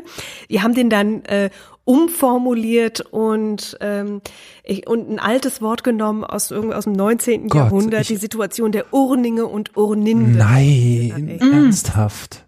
Ja, also aber lange Rede, kurzer Sinn, was ich sagen will, ist, da hat sich natürlich einiges geändert. Also von 1988, das Wort ist verboten, bis äh, eingetragene Lebenspartnerschaft 2001, Ehe ja, für ja, alle 2017. Ja, es ist unglaublich viel gewonnen worden, sogar in der aber Schweiz, man sogar in der Schweiz. Ach, sogar in der Schweiz, wo jetzt ja auch die Frauen wählen dürfen. Ja, ähm, ja äh, aber also es ist viel erreicht, aber man darf auch nicht die Augen davor verschließen. Nee. Es gibt viele und das werden, glaube glaube ich, auch mehr, die das Gefühl haben, jetzt sei es aber mal gut mit der Emanzipation, mhm. jetzt sei der Bogen ja wohl überspannt. Mhm. Und das sieht man ja, glaube ich, auch schon an so Diskussionen, wie sie sich dann um so etwas wie eine Frauenquote entzünden. Dankeschön, Jasmin. Gute Frage. Wie steht ihr zur Frauenquote? Würde mich total interessieren. Also ich meine, man kann es mit der CDU äh, äh, handhaben, so, so, nein, brauchen wir nicht, wenn die Frauen das Na, wollen, können nicht die das alle machen. in der CDU, ne? da ist die Unterstützung wächst. Die ja, sicher, sicher, aber äh, ich würde sagen, es das heißt immer noch, wenn die Frau das will, kann sie das machen, brauchen wir keine Frauenquote. Das wäre so FDP, glaube ich. Die, die auch, die auch. Wie steht ihr dazu? mit dem, die Partei hat, glaube ich, den niedrigsten Frauendach im Bundestag. Ich weiß nicht, ob sie, äh, die AfD hat, glaube ich, noch weniger, aber äh, ja, ja, ja. ja. Aber ja, wir, wir haben im Moment haben wir ja eine de facto Männerquote. also äh, man, ich habe manchmal den Eindruck, es ähm, was Männer betrifft, äh, ist die generelle Antidiskriminierungspolitik, wir diskriminieren nicht nach Fähigkeit, wir geben allen Männern eine Chance. Ja, gut. Ne? Mhm. Ähm, ja. Also es ist ja einfach nicht so, dass Qualität sich durchsetzt. Mhm. Und dann ja. muss eben nachgeholfen werden. Es wird seit Jahrzehnten versucht, es im Guten zu regeln. Und wenn das nicht geht, dann müssen Regeln her. Und dass es nicht geht, das haben wir jetzt wirklich ja ähm, äh, lang und ja, breit ja. demonstriert. Anne, mhm. wie, wie stehst du zur Frauenquote? Ähm, ja, also ich bin auf jeden Fall für eine Frauenquote, vor allem weil es ja bereits erwiesen ist. Also es gibt Studien darüber, dass man einfach den Leuten positiver gegenüber eingestellt ist, die einem ähnlich sind. Sprich, äh, alte weiße Männer stellen gerne alte weiße Männer ein und fühlen sich auch wohler damit. Aber da würde ich doch nochmal gerne die, die Fragestellung betrachten wollen. Also. nee, nee, ja. Okay. Und außerdem fände ich, eine Frauenquote ist ja nicht nur wichtig für uns, die wir jetzt leben, arbeiten, äh, forschen ja. und Politik machen, sondern das ist auch vor allem wichtig für alle äh, Menschen, die nach uns kommen. Also sowohl äh, Jungs als auch Mädchen, als auch äh, non-binäre Menschen müssen doch sehen, dass sie irgendwie äh, Vorbilder haben. Also es kann doch nicht sein, dass ähm, mein Kind irgendwie sieht, ah ja gut, in der Politik gibt's halt nur Männer. Ähm, also wie soll sich jemals ein Mensch, der kein äh, männlicher Mensch ist, dafür erwärmen, später in die Politik zu gehen? Oder wie soll das jemals das Ziel werden, wenn dieser Mensch doch überhaupt niemanden in der Politik sieht, äh, der das schon vor ihm geschafft hat? Und da würde ich dann sagen, da müssen wir vielleicht auch mal dran arbeiten. Hm. Ist was dran. Wie, hm. wie steht's denn um, was denkt ihr, wie steht es um das Thema ähm, Geschlechter und die Wahrnehmung von Geschlechtern und non-binäre Menschen? Ich meine, wir können uns ja jetzt auf die Schulter klopfen, zumindest in Deutschland, und sagen, es gibt nicht nur männlich-weiblich, es gibt jetzt auch ein X für divers. Aber ähm, reicht das schon? Ist das schon ausreichend Berücksichtigung ähm, von tatsächlich, würde ich sagen, solchen Menschen, die ich einer Minderheit zurechnen würde? Also wenn man, dazu muss man die Menschen ja selber befragen, ja. ob ihnen das reicht oder nicht. Und da habe ich den Eindruck, es reicht. Na doch, doch, doch. Es, es, also ich denke, wenn man da, da auf Twitter kann man da, finde ich, sehr erhellend, wenn man entsprechenden mhm. Leuten folgt, da einiges ähm, mhm. lesen. Und äh, ich habe den Eindruck, es reicht eben nicht. Was zum Beispiel äh, ein großes Thema, glaube ich, ist, ist das transsexuellen Gesetz. Ja Also die Diskussion, muss ich mich jetzt wirklich einem verletzenden, eingreifenden Gutachtenprozess mhm. unterziehen für diesen Geschlechtseintrag mhm. oder ja, also, also da denke ich, ähm, da würde ich mir nie anmaßen zu sagen, da ist schon alles in Ordnung, sondern nee, na, das da nicht, nee, müssen, müssen wir ähm, Ohren aufmachen. Ohren aufmachen und vielleicht auch wirklich den Mund aufmachen und versuchen bei jeder sich bietenden Gelegenheit auf die Umstände hinzuweisen, die man selbst so gerade im Kopf hat, die man wiedergeben kann. Das glaube ich ganz mhm. wichtig.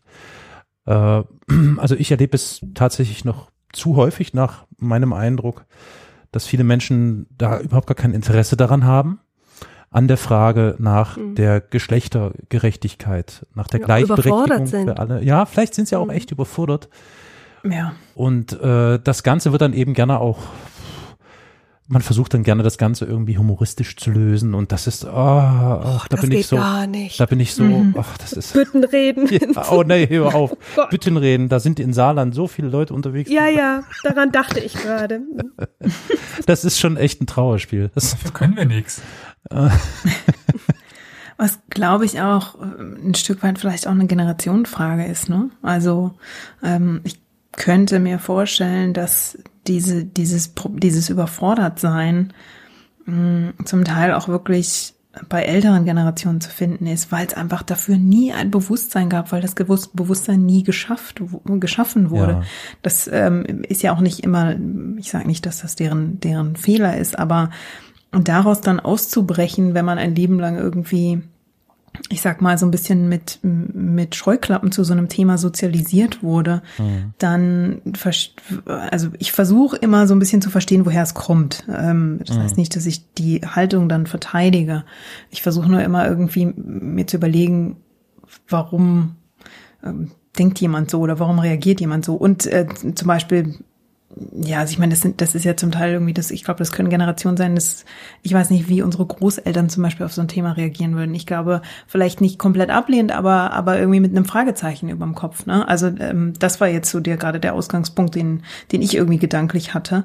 Ähm, aber ich bin da ganz bei Bianca, dass wir da im, im Idealfall zuhören sollten. Also, mhm. da können wir uns nicht anmaßen, eine, eine Idee zu entwickeln, ob das jetzt genug ist oder nicht genug ist, sondern da muss man die Menschen sprechen lassen, die in dieser Rolle sind und dann einfach mal zuhören und, ähm, und, und unterstützen. Das ja, am Ende ist alles, alles eine Frage der Sozialisierung, absolut. Ähm, und da sehe ich, also ich bin äh, so grundsätzlich eher Schwarzmaler und habe so ein bisschen Sorge und Bedenken, dass aufgrund dessen, dass eben, du sagst ja, Generationenfrage, äh, die haben einen Einfluss auf die Folgegenerationen und die Sozialisierung und die Prägung ähm, kann natürlich auch dazu führen, dass das alles immer, also das dauert alles, natürlich, man kann nichts von heute auf morgen ändern,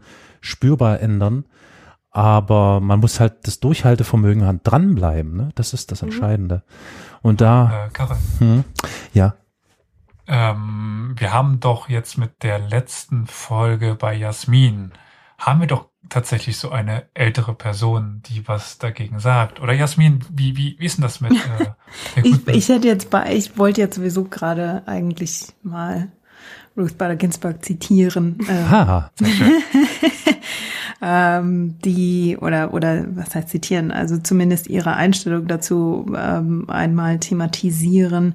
Das ist nämlich genau der Satz, mit dem meine Episode auch endet, dass sie der Überzeugung war, dass Gleichheit genau wie Freiheit eben kein Gut ist, dass man jetzt einmal komplett gewinnt, sondern sie legt da wirklich die Verantwortung äh, in, in jede Generation und sagt, jede Generation muss halt wieder dafür kämpfen, ähm, dass Gleichheit und, und Freiheit gewährt werden und dass sie auch erhalten werden. Also und, und das stimmt ja auch. Also da, da würde ich ihr schon zustimmen. Also man sieht eben, wie schnell solche Themen unter Beschuss ähm, kommen können. Und jetzt hier in den USA sieht man es eben auch gerade ironischerweise an ihre Nachfolgerin, die mhm. quasi das Zünglein an der Waage sein könnte, wenn es dann darum geht, wenn wirklich Roe v. Wade nochmal aufgerollt wird oder, oder nochmal neu verhandelt wird und dann urplötzlich amerikanische Frauen wieder vor der Tatsache stehen könnten, dass Abtreibung im Prinzip wieder illegalisiert wird. Hm. Und genauso äh, können hier ähm, ähm, Rechte von Homosexuellen unter Beschuss geraten und natürlich auch von, von Transgender. Und das geht halt relativ schnell, wenn man nicht aufpasst und wenn man sich dazu nicht engagiert. Und da wäre ich schon bei ihr und würde ihr auch zustimmen ähm, bei dieser, ähm, bei dieser Einstellung, die sie da hatte, dass man einfach nicht nachlassen kann und dass man sich nicht drauf, drauf verlassen kann. Dass das einfach, äh, dass man sich einmal irgendwas gekämpft hat und dann, und dann bleibt das auch so. Mhm. Mhm. Aber das ist halt auch Teil von, äh, Teil ähm, der Erfahrung, eine lebende Gesellschaft und eine demokratische Gesellschaft zu sein. Ne? Also nicht jeder denkt genauso wie ich. Und das ist nicht immer einfach, Kompromisse zu finden oder, ähm, oder Situationen und Lösungen zu finden, die funktionieren, die allen gerecht werden. Und Ja. das ist halt, ja, das ist auch alles Demokratie. Ich hatte gerade so ein bisschen den Gedanken, hm, das knüpft an an eine Plauderstunde, die wir vor einiger Zeit mal abgehalten haben. Da ging es um den, den Elfenbeinturm der Wissenschaft. Ähm, Wissenschaft hat ja eine wichtige Funktion, äh, also nicht nur eine, aber die wichtige Funktion, Wissen für ähm, die Menschen jeder Generation, die dann vielleicht auch danach noch folgt, irgendwie aufzubereiten, ähm, analysierbar zu machen, ähm, ermöglicht ja auch Lehren zu ziehen aus dem, was geschehen ist, was äh, von wem getan wurde.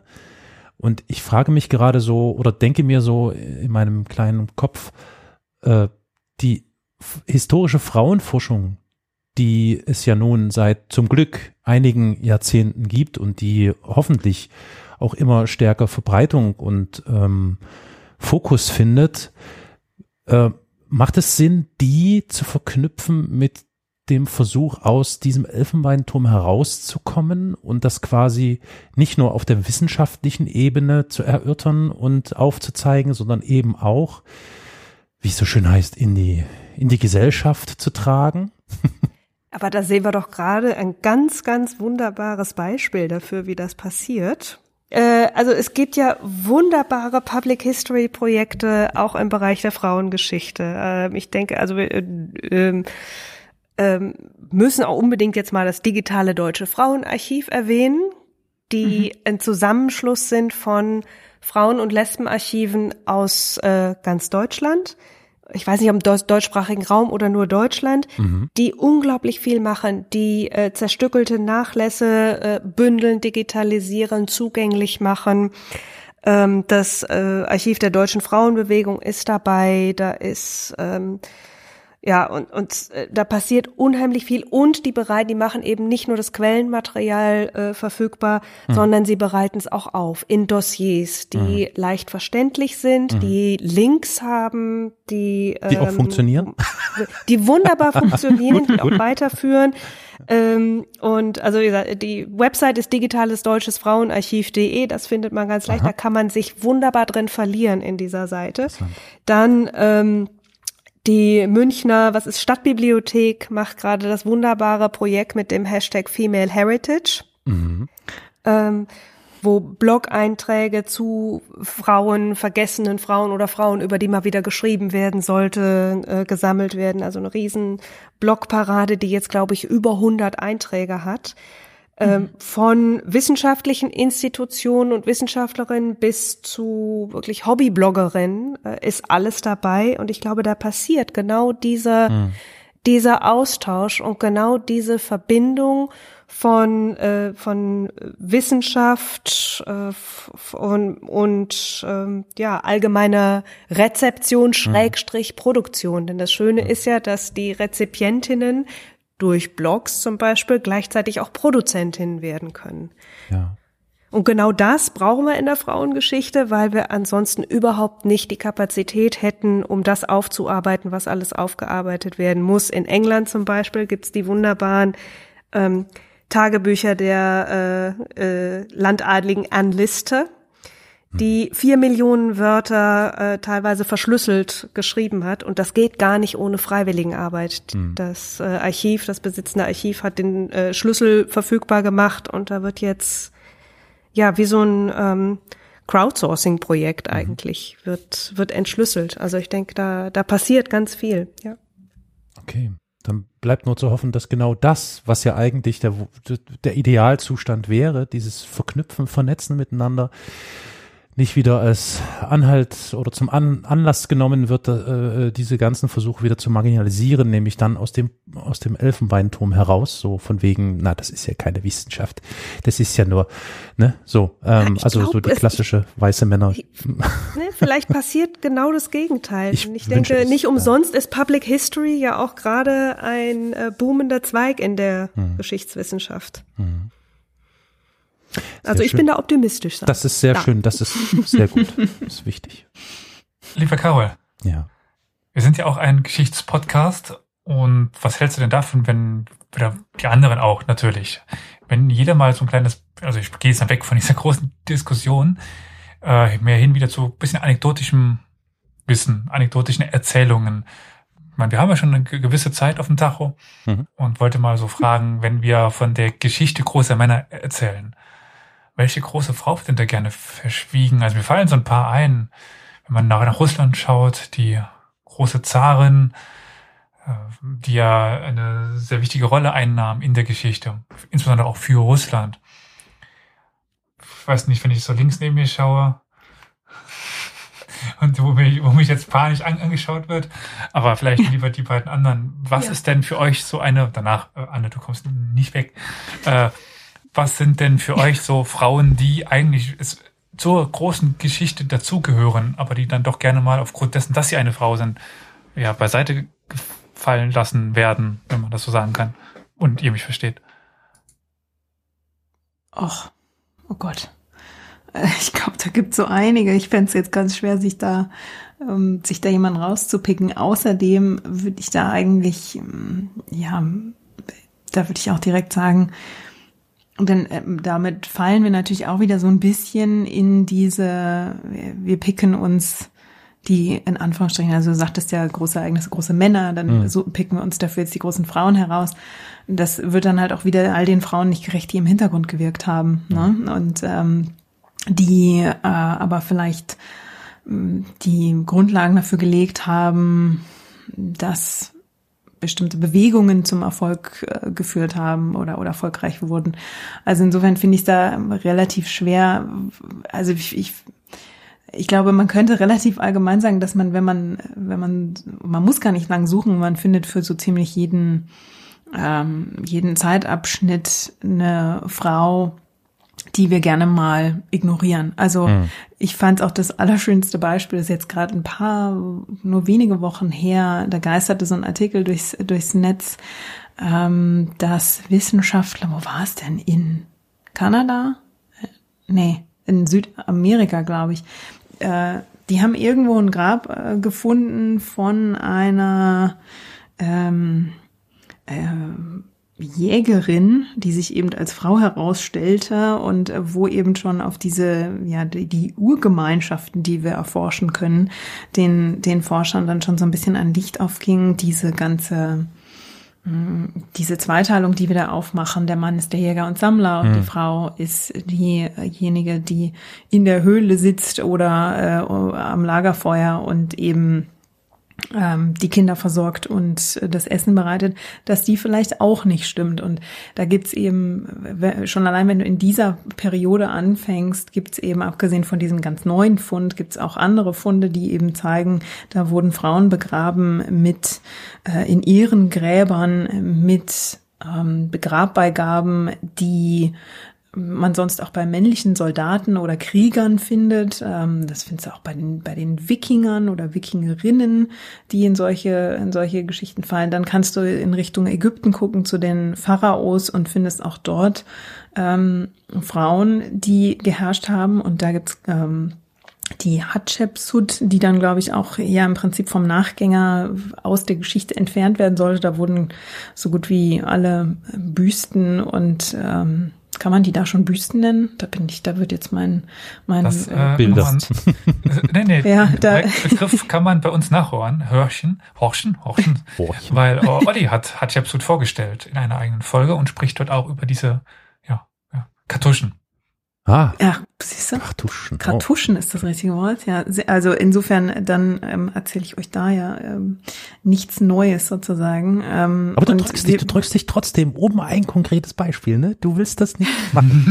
Ja, weil ich, ich finde es ganz schwer, da wirklich jemanden akut rauszugreifen. Also da, da würde mir für, für viele Bereiche ähm, und für viele Zeiten jemand einfallen. Ähm, ja, aber ich finde es trotzdem schwer, mir da jemanden rauszupicken. In der Tat. Also ich kann halt da eine ganze Reihe Namen in die Runde werfen. Damit bin ich total happy.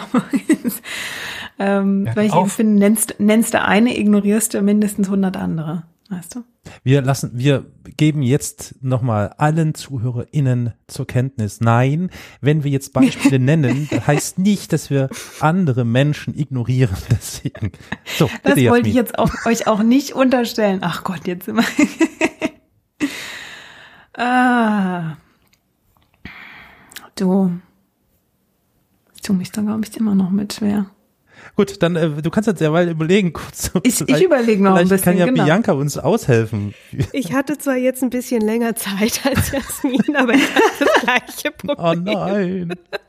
Naja, nee, ich kann es aber auch, ähm, also ähm, äh, zusätzlich zu dem, was Jasmin alles sagte, fiel mir dazu noch ein, dass, äh, naja, also wenn ich jetzt so dieser Begriff eine große Frau, ne, so viele Frauen haben gar nicht erst die Chance bekommen, groß zu werden. Ja, ja, sicher. Ja.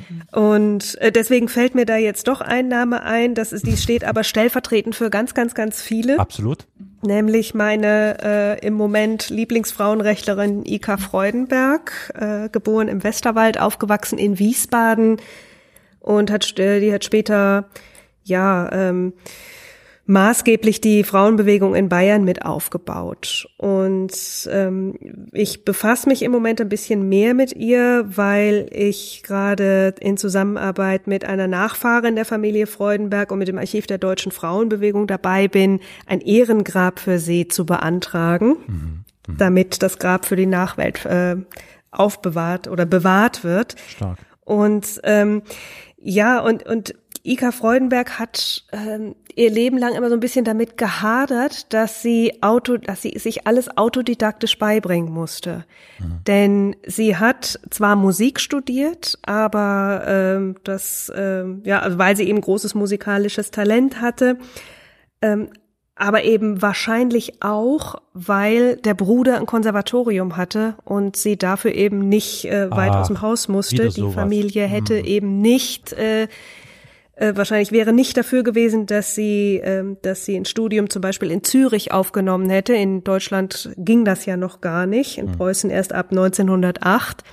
Äh, dafür hätte sie ja dann auch erstmals Lehrerinnen-Seminar machen müssen, denn das war für Frauen der Umweg zum Studium. Äh, Abitur ging auch nicht. Und äh, Lehrerinnen-Seminar war für eine höhere Tochter insofern äh, oft äh, nicht das Mittel der Wahl, weil man die wenigen Plätze nicht den Frauen wegnehmen wollte, die es nötiger hatten. Also äh, lange Rede, kurzer Sinn, Ika Freudenberg hat äh, nicht studiert, aber wenn man sich ihre Schriften mal anschaut, was die Frau für, für wirklich einen intellektuellen Wumms hatte, ähm, da blutet einem das Herz und andererseits ist es auch wieder eine Freude zu sehen, dass sie dadurch, dass sie nicht formell studiert hatte, sich eine unglaubliche Breite an Wissen angeeignet hat. Volkswirtschaft, Soziologie, Philosophie, äh, Musikwissenschaft und so weiter und so weiter. Dann war sie eine große Praktikerin. Ähm, Sie war eine geborene Diplomatin. Sie hatte einen unglaublichen Humor. Also wenn man die Briefe von ihr liest, da schmeißt man sich heute noch weg vor Lachen. Und ähm, das ist für mich eine, äh, ja, so sag mal stellvertretend, äh, eine von diesen vielen Frauen, die, äh, die unglaublich viel Potenzial hatten, was sie nicht komplett ausspielen konnten, die sich aber trotzdem ihre Wege gesucht haben, was zu bewirken. Und äh, Sie haben nicht Ja. losgelassen, nicht locker gelassen, sondern ja. Überhaupt Mhm. nicht, überhaupt nicht. Mhm. Was, bevor ich dann doch das äh, Anne dann nochmal das Wort zuschiebe, welche Beispiele mir immer da spontan einfallen, wenn ich das jetzt auch mal als Mann so einbringen darf, ist aus dem arabischen Raum, äh, hatte ich auch schon den Podcast kurz vorgestellt, Jajarat Adur, die weibliche Sultana war in Ägypten und relativ parallel auch äh, Radisha in äh, Delhi in Indien, aber auch äh, eine muslimische Herrschaft. Also gerade in der islamischen Welt eine relative Ausnahmeerscheinung. Mhm. Und worüber ich erst vor kurzem gestolpert bin, die ich gar nicht so auf dem Schirm hatte, ist Margarete die erste von, von Dänemark, auch mittelalterlich. Ich meine, ich bin Mhm. hauptsächlich eigentlich Medievist. Und die hat es geschafft, drei Kronen unter sich, unter ihre Herrschaft zu bringen. Sie hatte mal noch kurz irgendwie ihren Sohn, den hat sie aber auch irgendwie dann halt äh, ent, ja, machtet Mhm. lassen und hat dann tatsächlich Macht ihres Amtes äh, über drei Kronen geherrscht, über Dänemark, Schweden und Norwegen. Wie fanden das die Schweden? Äh, Ja gut, die Schweden fanden das nie gut. Die Schweden wollten sich nie von anderen regieren lassen, aber, aber die Schweden haben sie gewählt. Also, Ach so, okay. Also die Schweden sind auf sie zugegangen, treten. Also Na dann, okay. Erst danach ist ihnen aufgefallen, so mit Dänen und, und Norwegern gleichzeitig. Das ist komisch. Wollten sie doch, doch wieder äh, alleine sein. Aber äh, ich glaube, Anne, du hast vielleicht noch ein Beispiel? Ähm, ja, was heißt eins? Also Ja, ich, ich möchte hier aber auch einmal ein Plädoyer für große Frauen abgeben. Also natürlich können wir nicht nur Geschichte großer Mensch, also in Anführungszeichen großer Mensch machen. Jeder Mensch ist ja irgendwie für sich groß. Äh, aber ja, es gibt auch ein paar Menschen, die einfach körperlich kleiner sind. Aber ist vollkommen das stimmt, aber die können geistig trotzdem groß sein. Ja, das ist wieder was anderes. Auch große Menschen, die, die geistig klein sind. Ja, stimmt. Wie groß bist du nochmal? Ähm, also egal, auf jeden Fall. ähm, nein, was ich damit meine ist, ich glaube, dass äh, sichtbare Frauen in der Geschichte auch immer einen Einfluss hatten auf andere Frauen. Also ich habe ja eben gesagt, ich bin unter anderem fürs äh, für die Frauenquote, weil äh, Frauen in Vorständen und in der Politik Vorbilder sein können für äh, Menschen, die erst noch zu Frauen werden. ähm, oder natürlich auch für kleine Jungs, die sehen, okay, wenn ich äh, eine Frau habe, kann ich die auch darin unterstützen. Mhm. Ähm, auch wenn das jetzt wieder binär ausgedrückt war. Äh, was ich aber eigentlich meine ist, ähm, ich finde Frauen wie, äh, wie ich eben gesagt habe, Christine de Pizan, Isotta Nogarola ähm, oder die, die großartigen Humanistinnen, die finde ich, die kann man ruhig herausstellen oder auch die Königinnen, die es gab und die ähm, Elias hat gerade eine genannt, äh, es gab ja noch viele andere, Isabella von Kastilien, ähm, Elisabeth I., äh, Maria Theresia, wobei man die jetzt auch äh, ambivalent sehen kann natürlich. Ähm, es gab viele Frauen, finde ich, die großen Einfluss auf die Geschichte und vor allem auf, auf unser Denken hatten. Ähm, wenn ich jetzt eine rausgreifen sollte, würde ich vielleicht sagen Isotta Nogarola, die großartige Humanistin, die bereits in ihrer Kindheit äh, Latein- und Griechischkenntnisse erworben hat, die mit den großen Humanisten ihrer Zeit geschrieben hat. Irgendwann hat sie sich dann mit Ludovico Foscarini angefreundet und hat in seinem Haus ähm, ein quasi klösterliches Leben geführt, kann man sagen. Also sie hat sich dann einfach zurückgezogen, hat beschlossen, nicht zu heiraten. F- Vielleicht sollte ich erwähnen, das war das 15. Jahrhundert. Ähm, also da gab es ja eigentlich nur die Möglichkeit für eine Frau, entweder sie heiratet, aber dann kann sie eben nicht mehr Humanistin sein, oder sie geht ins Kloster, da kann sie aber dann auch nicht wirklich äh, nach außen dringen. Ähm, sehen wir mal von Angela Tarabotti ab. Und ähm, Isotta Nogarola hat eben beschlossen und hat es dann auch geschafft. Äh, ich werde weiterhin schreiben und ich werde nicht heiraten und hat dann großartige äh, Traktate geschrieben, beisp beispielsweise über die Sünde Adams und Evas und hat dort eben dann rausgestellt, ähm, dass, also es gab ja diesen, diesen Streit, dass Frauen auch weniger wert sind als Männer, weil sie ja die Erbsünde herbeigeführt haben und das Ich überlege gerade, ob das diese Sache ist mit der äh, Rippe. Ist das das? Mit der Rippe, es gibt, es gibt ein Argument mit der Rippe, ja, ja, dass äh, Frauen angeblich äh, weniger wert sind als Männer, weil sie aus der Rippe des Mannes geschaffen wurden. Das war aber, glaube ich, nicht Isotta Nogarola, die Ja, das als erste geschrieben hat. Mit Da den war Frauen ja, kam die Entropie. Hm, ja. Aber war das nicht so, wenn das, das hat mir das irgendwann, glaube ich, äh, Ja, ja, genau, erzählt. das Wenn war es der Kopf gewesen wäre, dann wären sie höher gestellt, die Rippe ist auf der Nee, Mitte nee, gleichgestellt und wenn sie aus dem Fuß wären, dann wären sie äh, niedriger gestellt. nee, das habe ich noch nicht gehört, aber Ah, wer hat mir das erzählt? ja, wer hat mir das erzählt? Also äh, Lucrezia Marinella hat dann geschrieben, dass äh, Adam nur aus Schmutz hergestellt, also aus aus äh, Lehm hergestellt ist und äh, Eva schon aus lebendigem Material, also ist Eva ja eigentlich höher gestellt als Adam. Ähm, Klingt plausibel. ja, auf jeden Fall. Isotta Nogarola hatte dann auch ihre eigenen Argumente.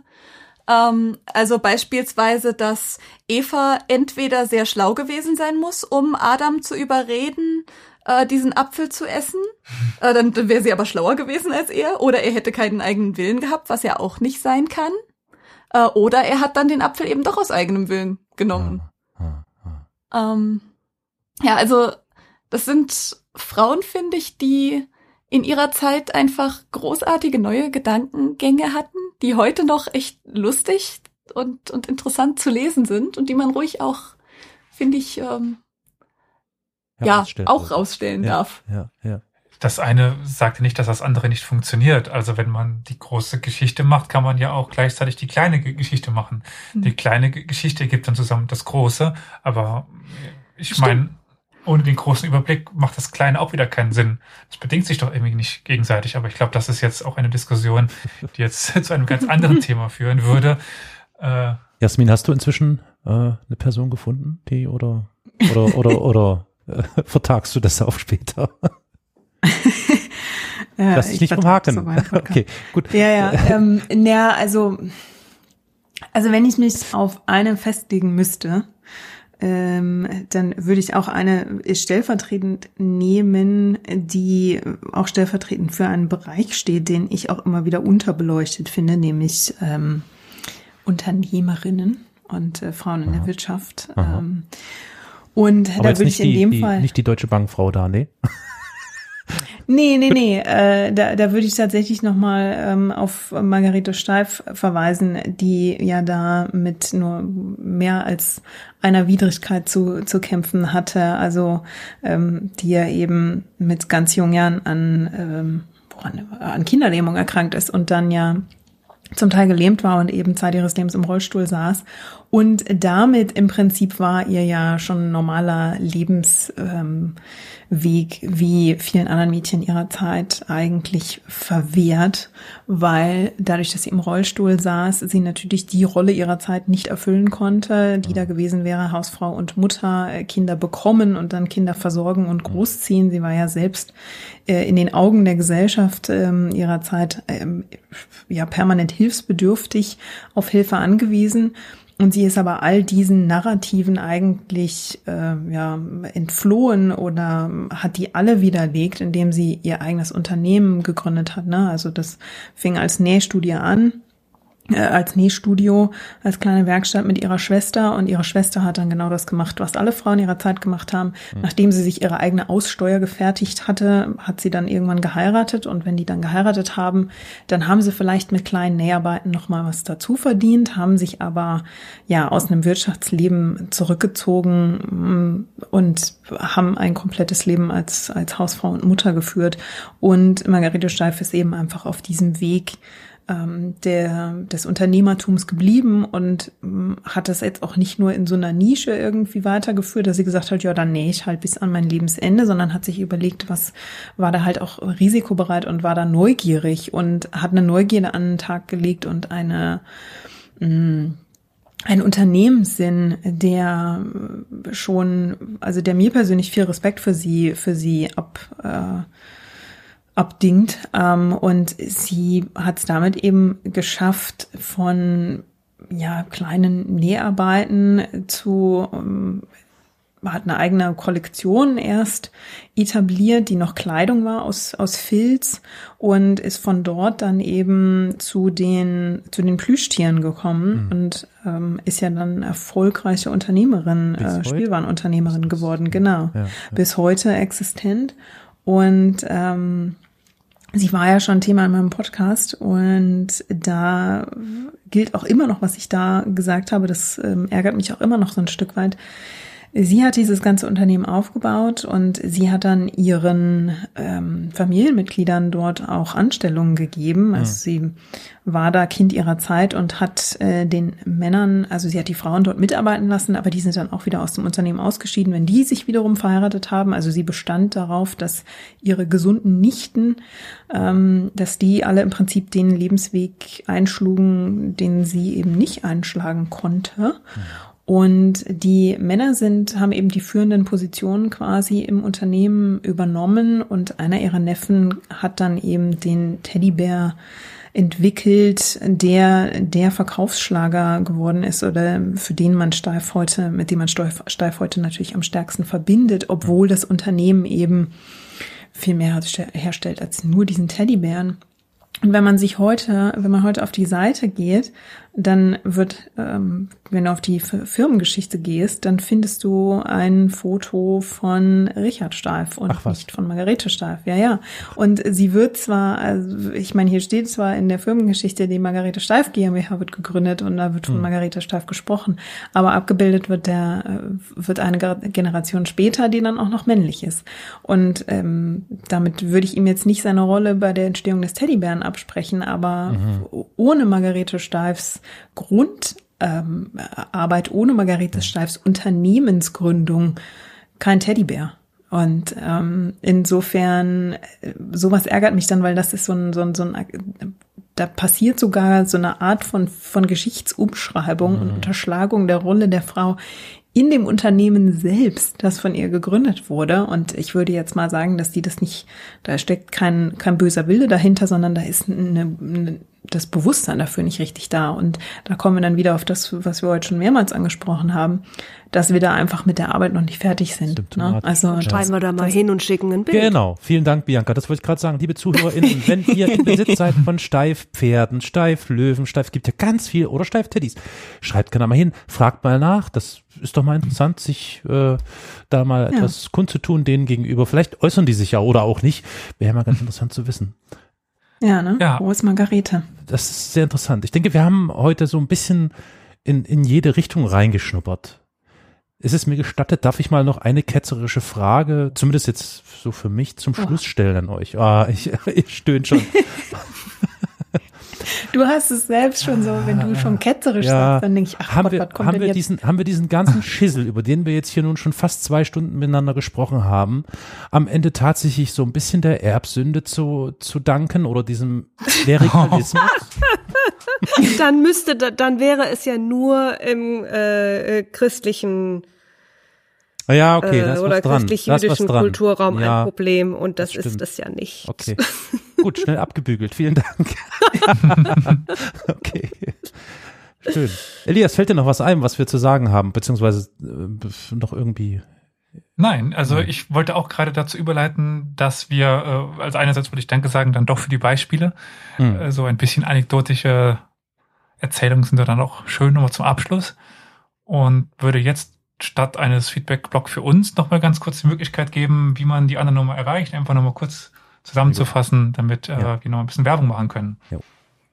Wer mag anfangen? Bei drei. Eins, Anne. zwei, drei. Okay. Alle gleichzeitig. uh, ja, genau. Also ähm, unsere Website, die Website des Rechtswissenschaftlichen Zentrums für Europaforschung an der Universität des Saarlandes, findet ihr unter ius-sa.eu. Ähm, bisher gibt es äh, drei Interviews. da muss ich zugeben, aufgrund der hohen Männerquote unter unseren Professorinnen und Professoren waren es bisher Männer.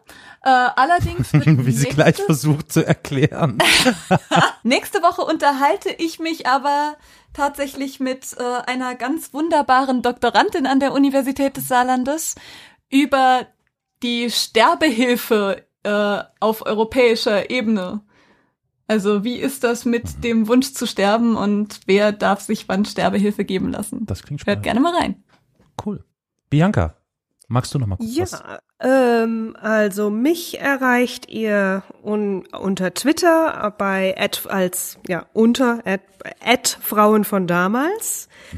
Ähm, den Podcast, der jetzt se- gerade sein Staffelfinale hatte, den äh, findet ihr unter frauenvondamals.de, alles in einem Wort. Das sind zwölf Folgen, die ich da gemacht habe. Jetzt muss ich erstmal ein bisschen Pause machen, weil da irgendwo noch was mit Doktorarbeit war. Und ich hoffe aber, dass ich vielleicht in einem halben Jahr oder so nochmal die Zeit und Energie für eine Zwölfer Staffel hab. An Ideen mangels jedenfalls nicht.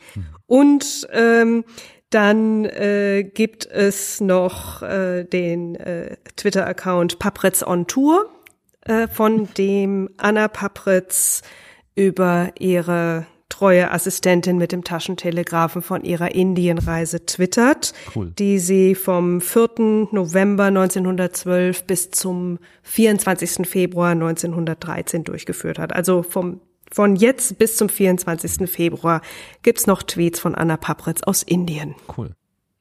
Die ich sehr empfehlen kann. Die sind sehr Okay. unterhaltsam. Ich lese da immer sehr gern mit. Schön.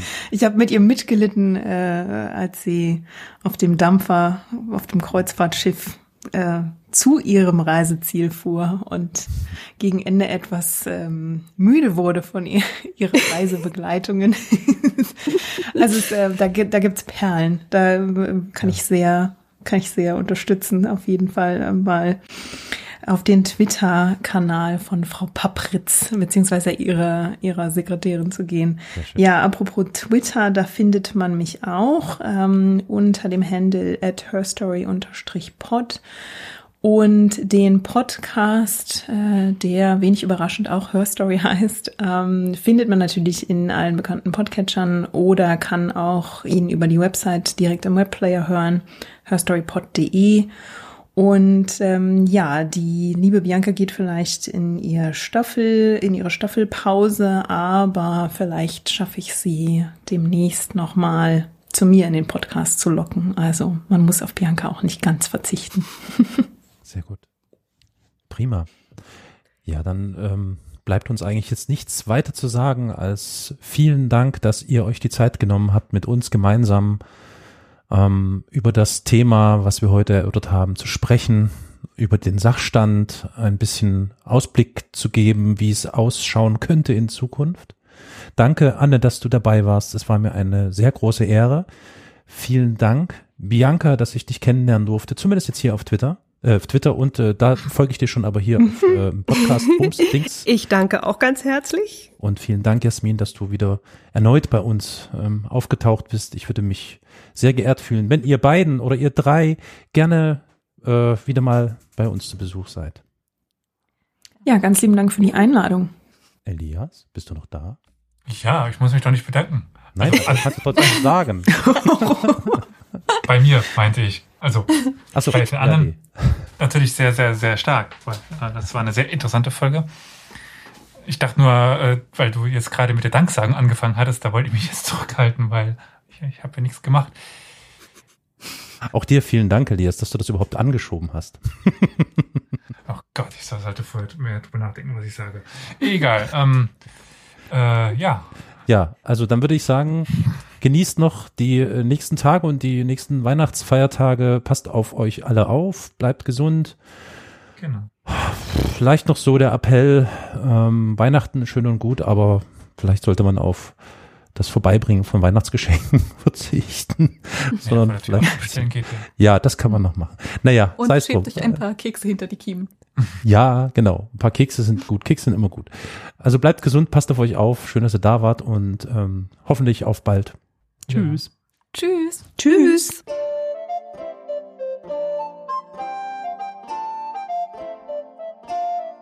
Ich drück mal auf den Knöbel. Shalom, meine Freunde. Pochtwein hast du jetzt verschüttet. Ein bisschen. Dann hast du das Falsche reingemischt. Was? Nicht wahr? So, sieht doch schon mal besser aus. Okay, ich bin bright.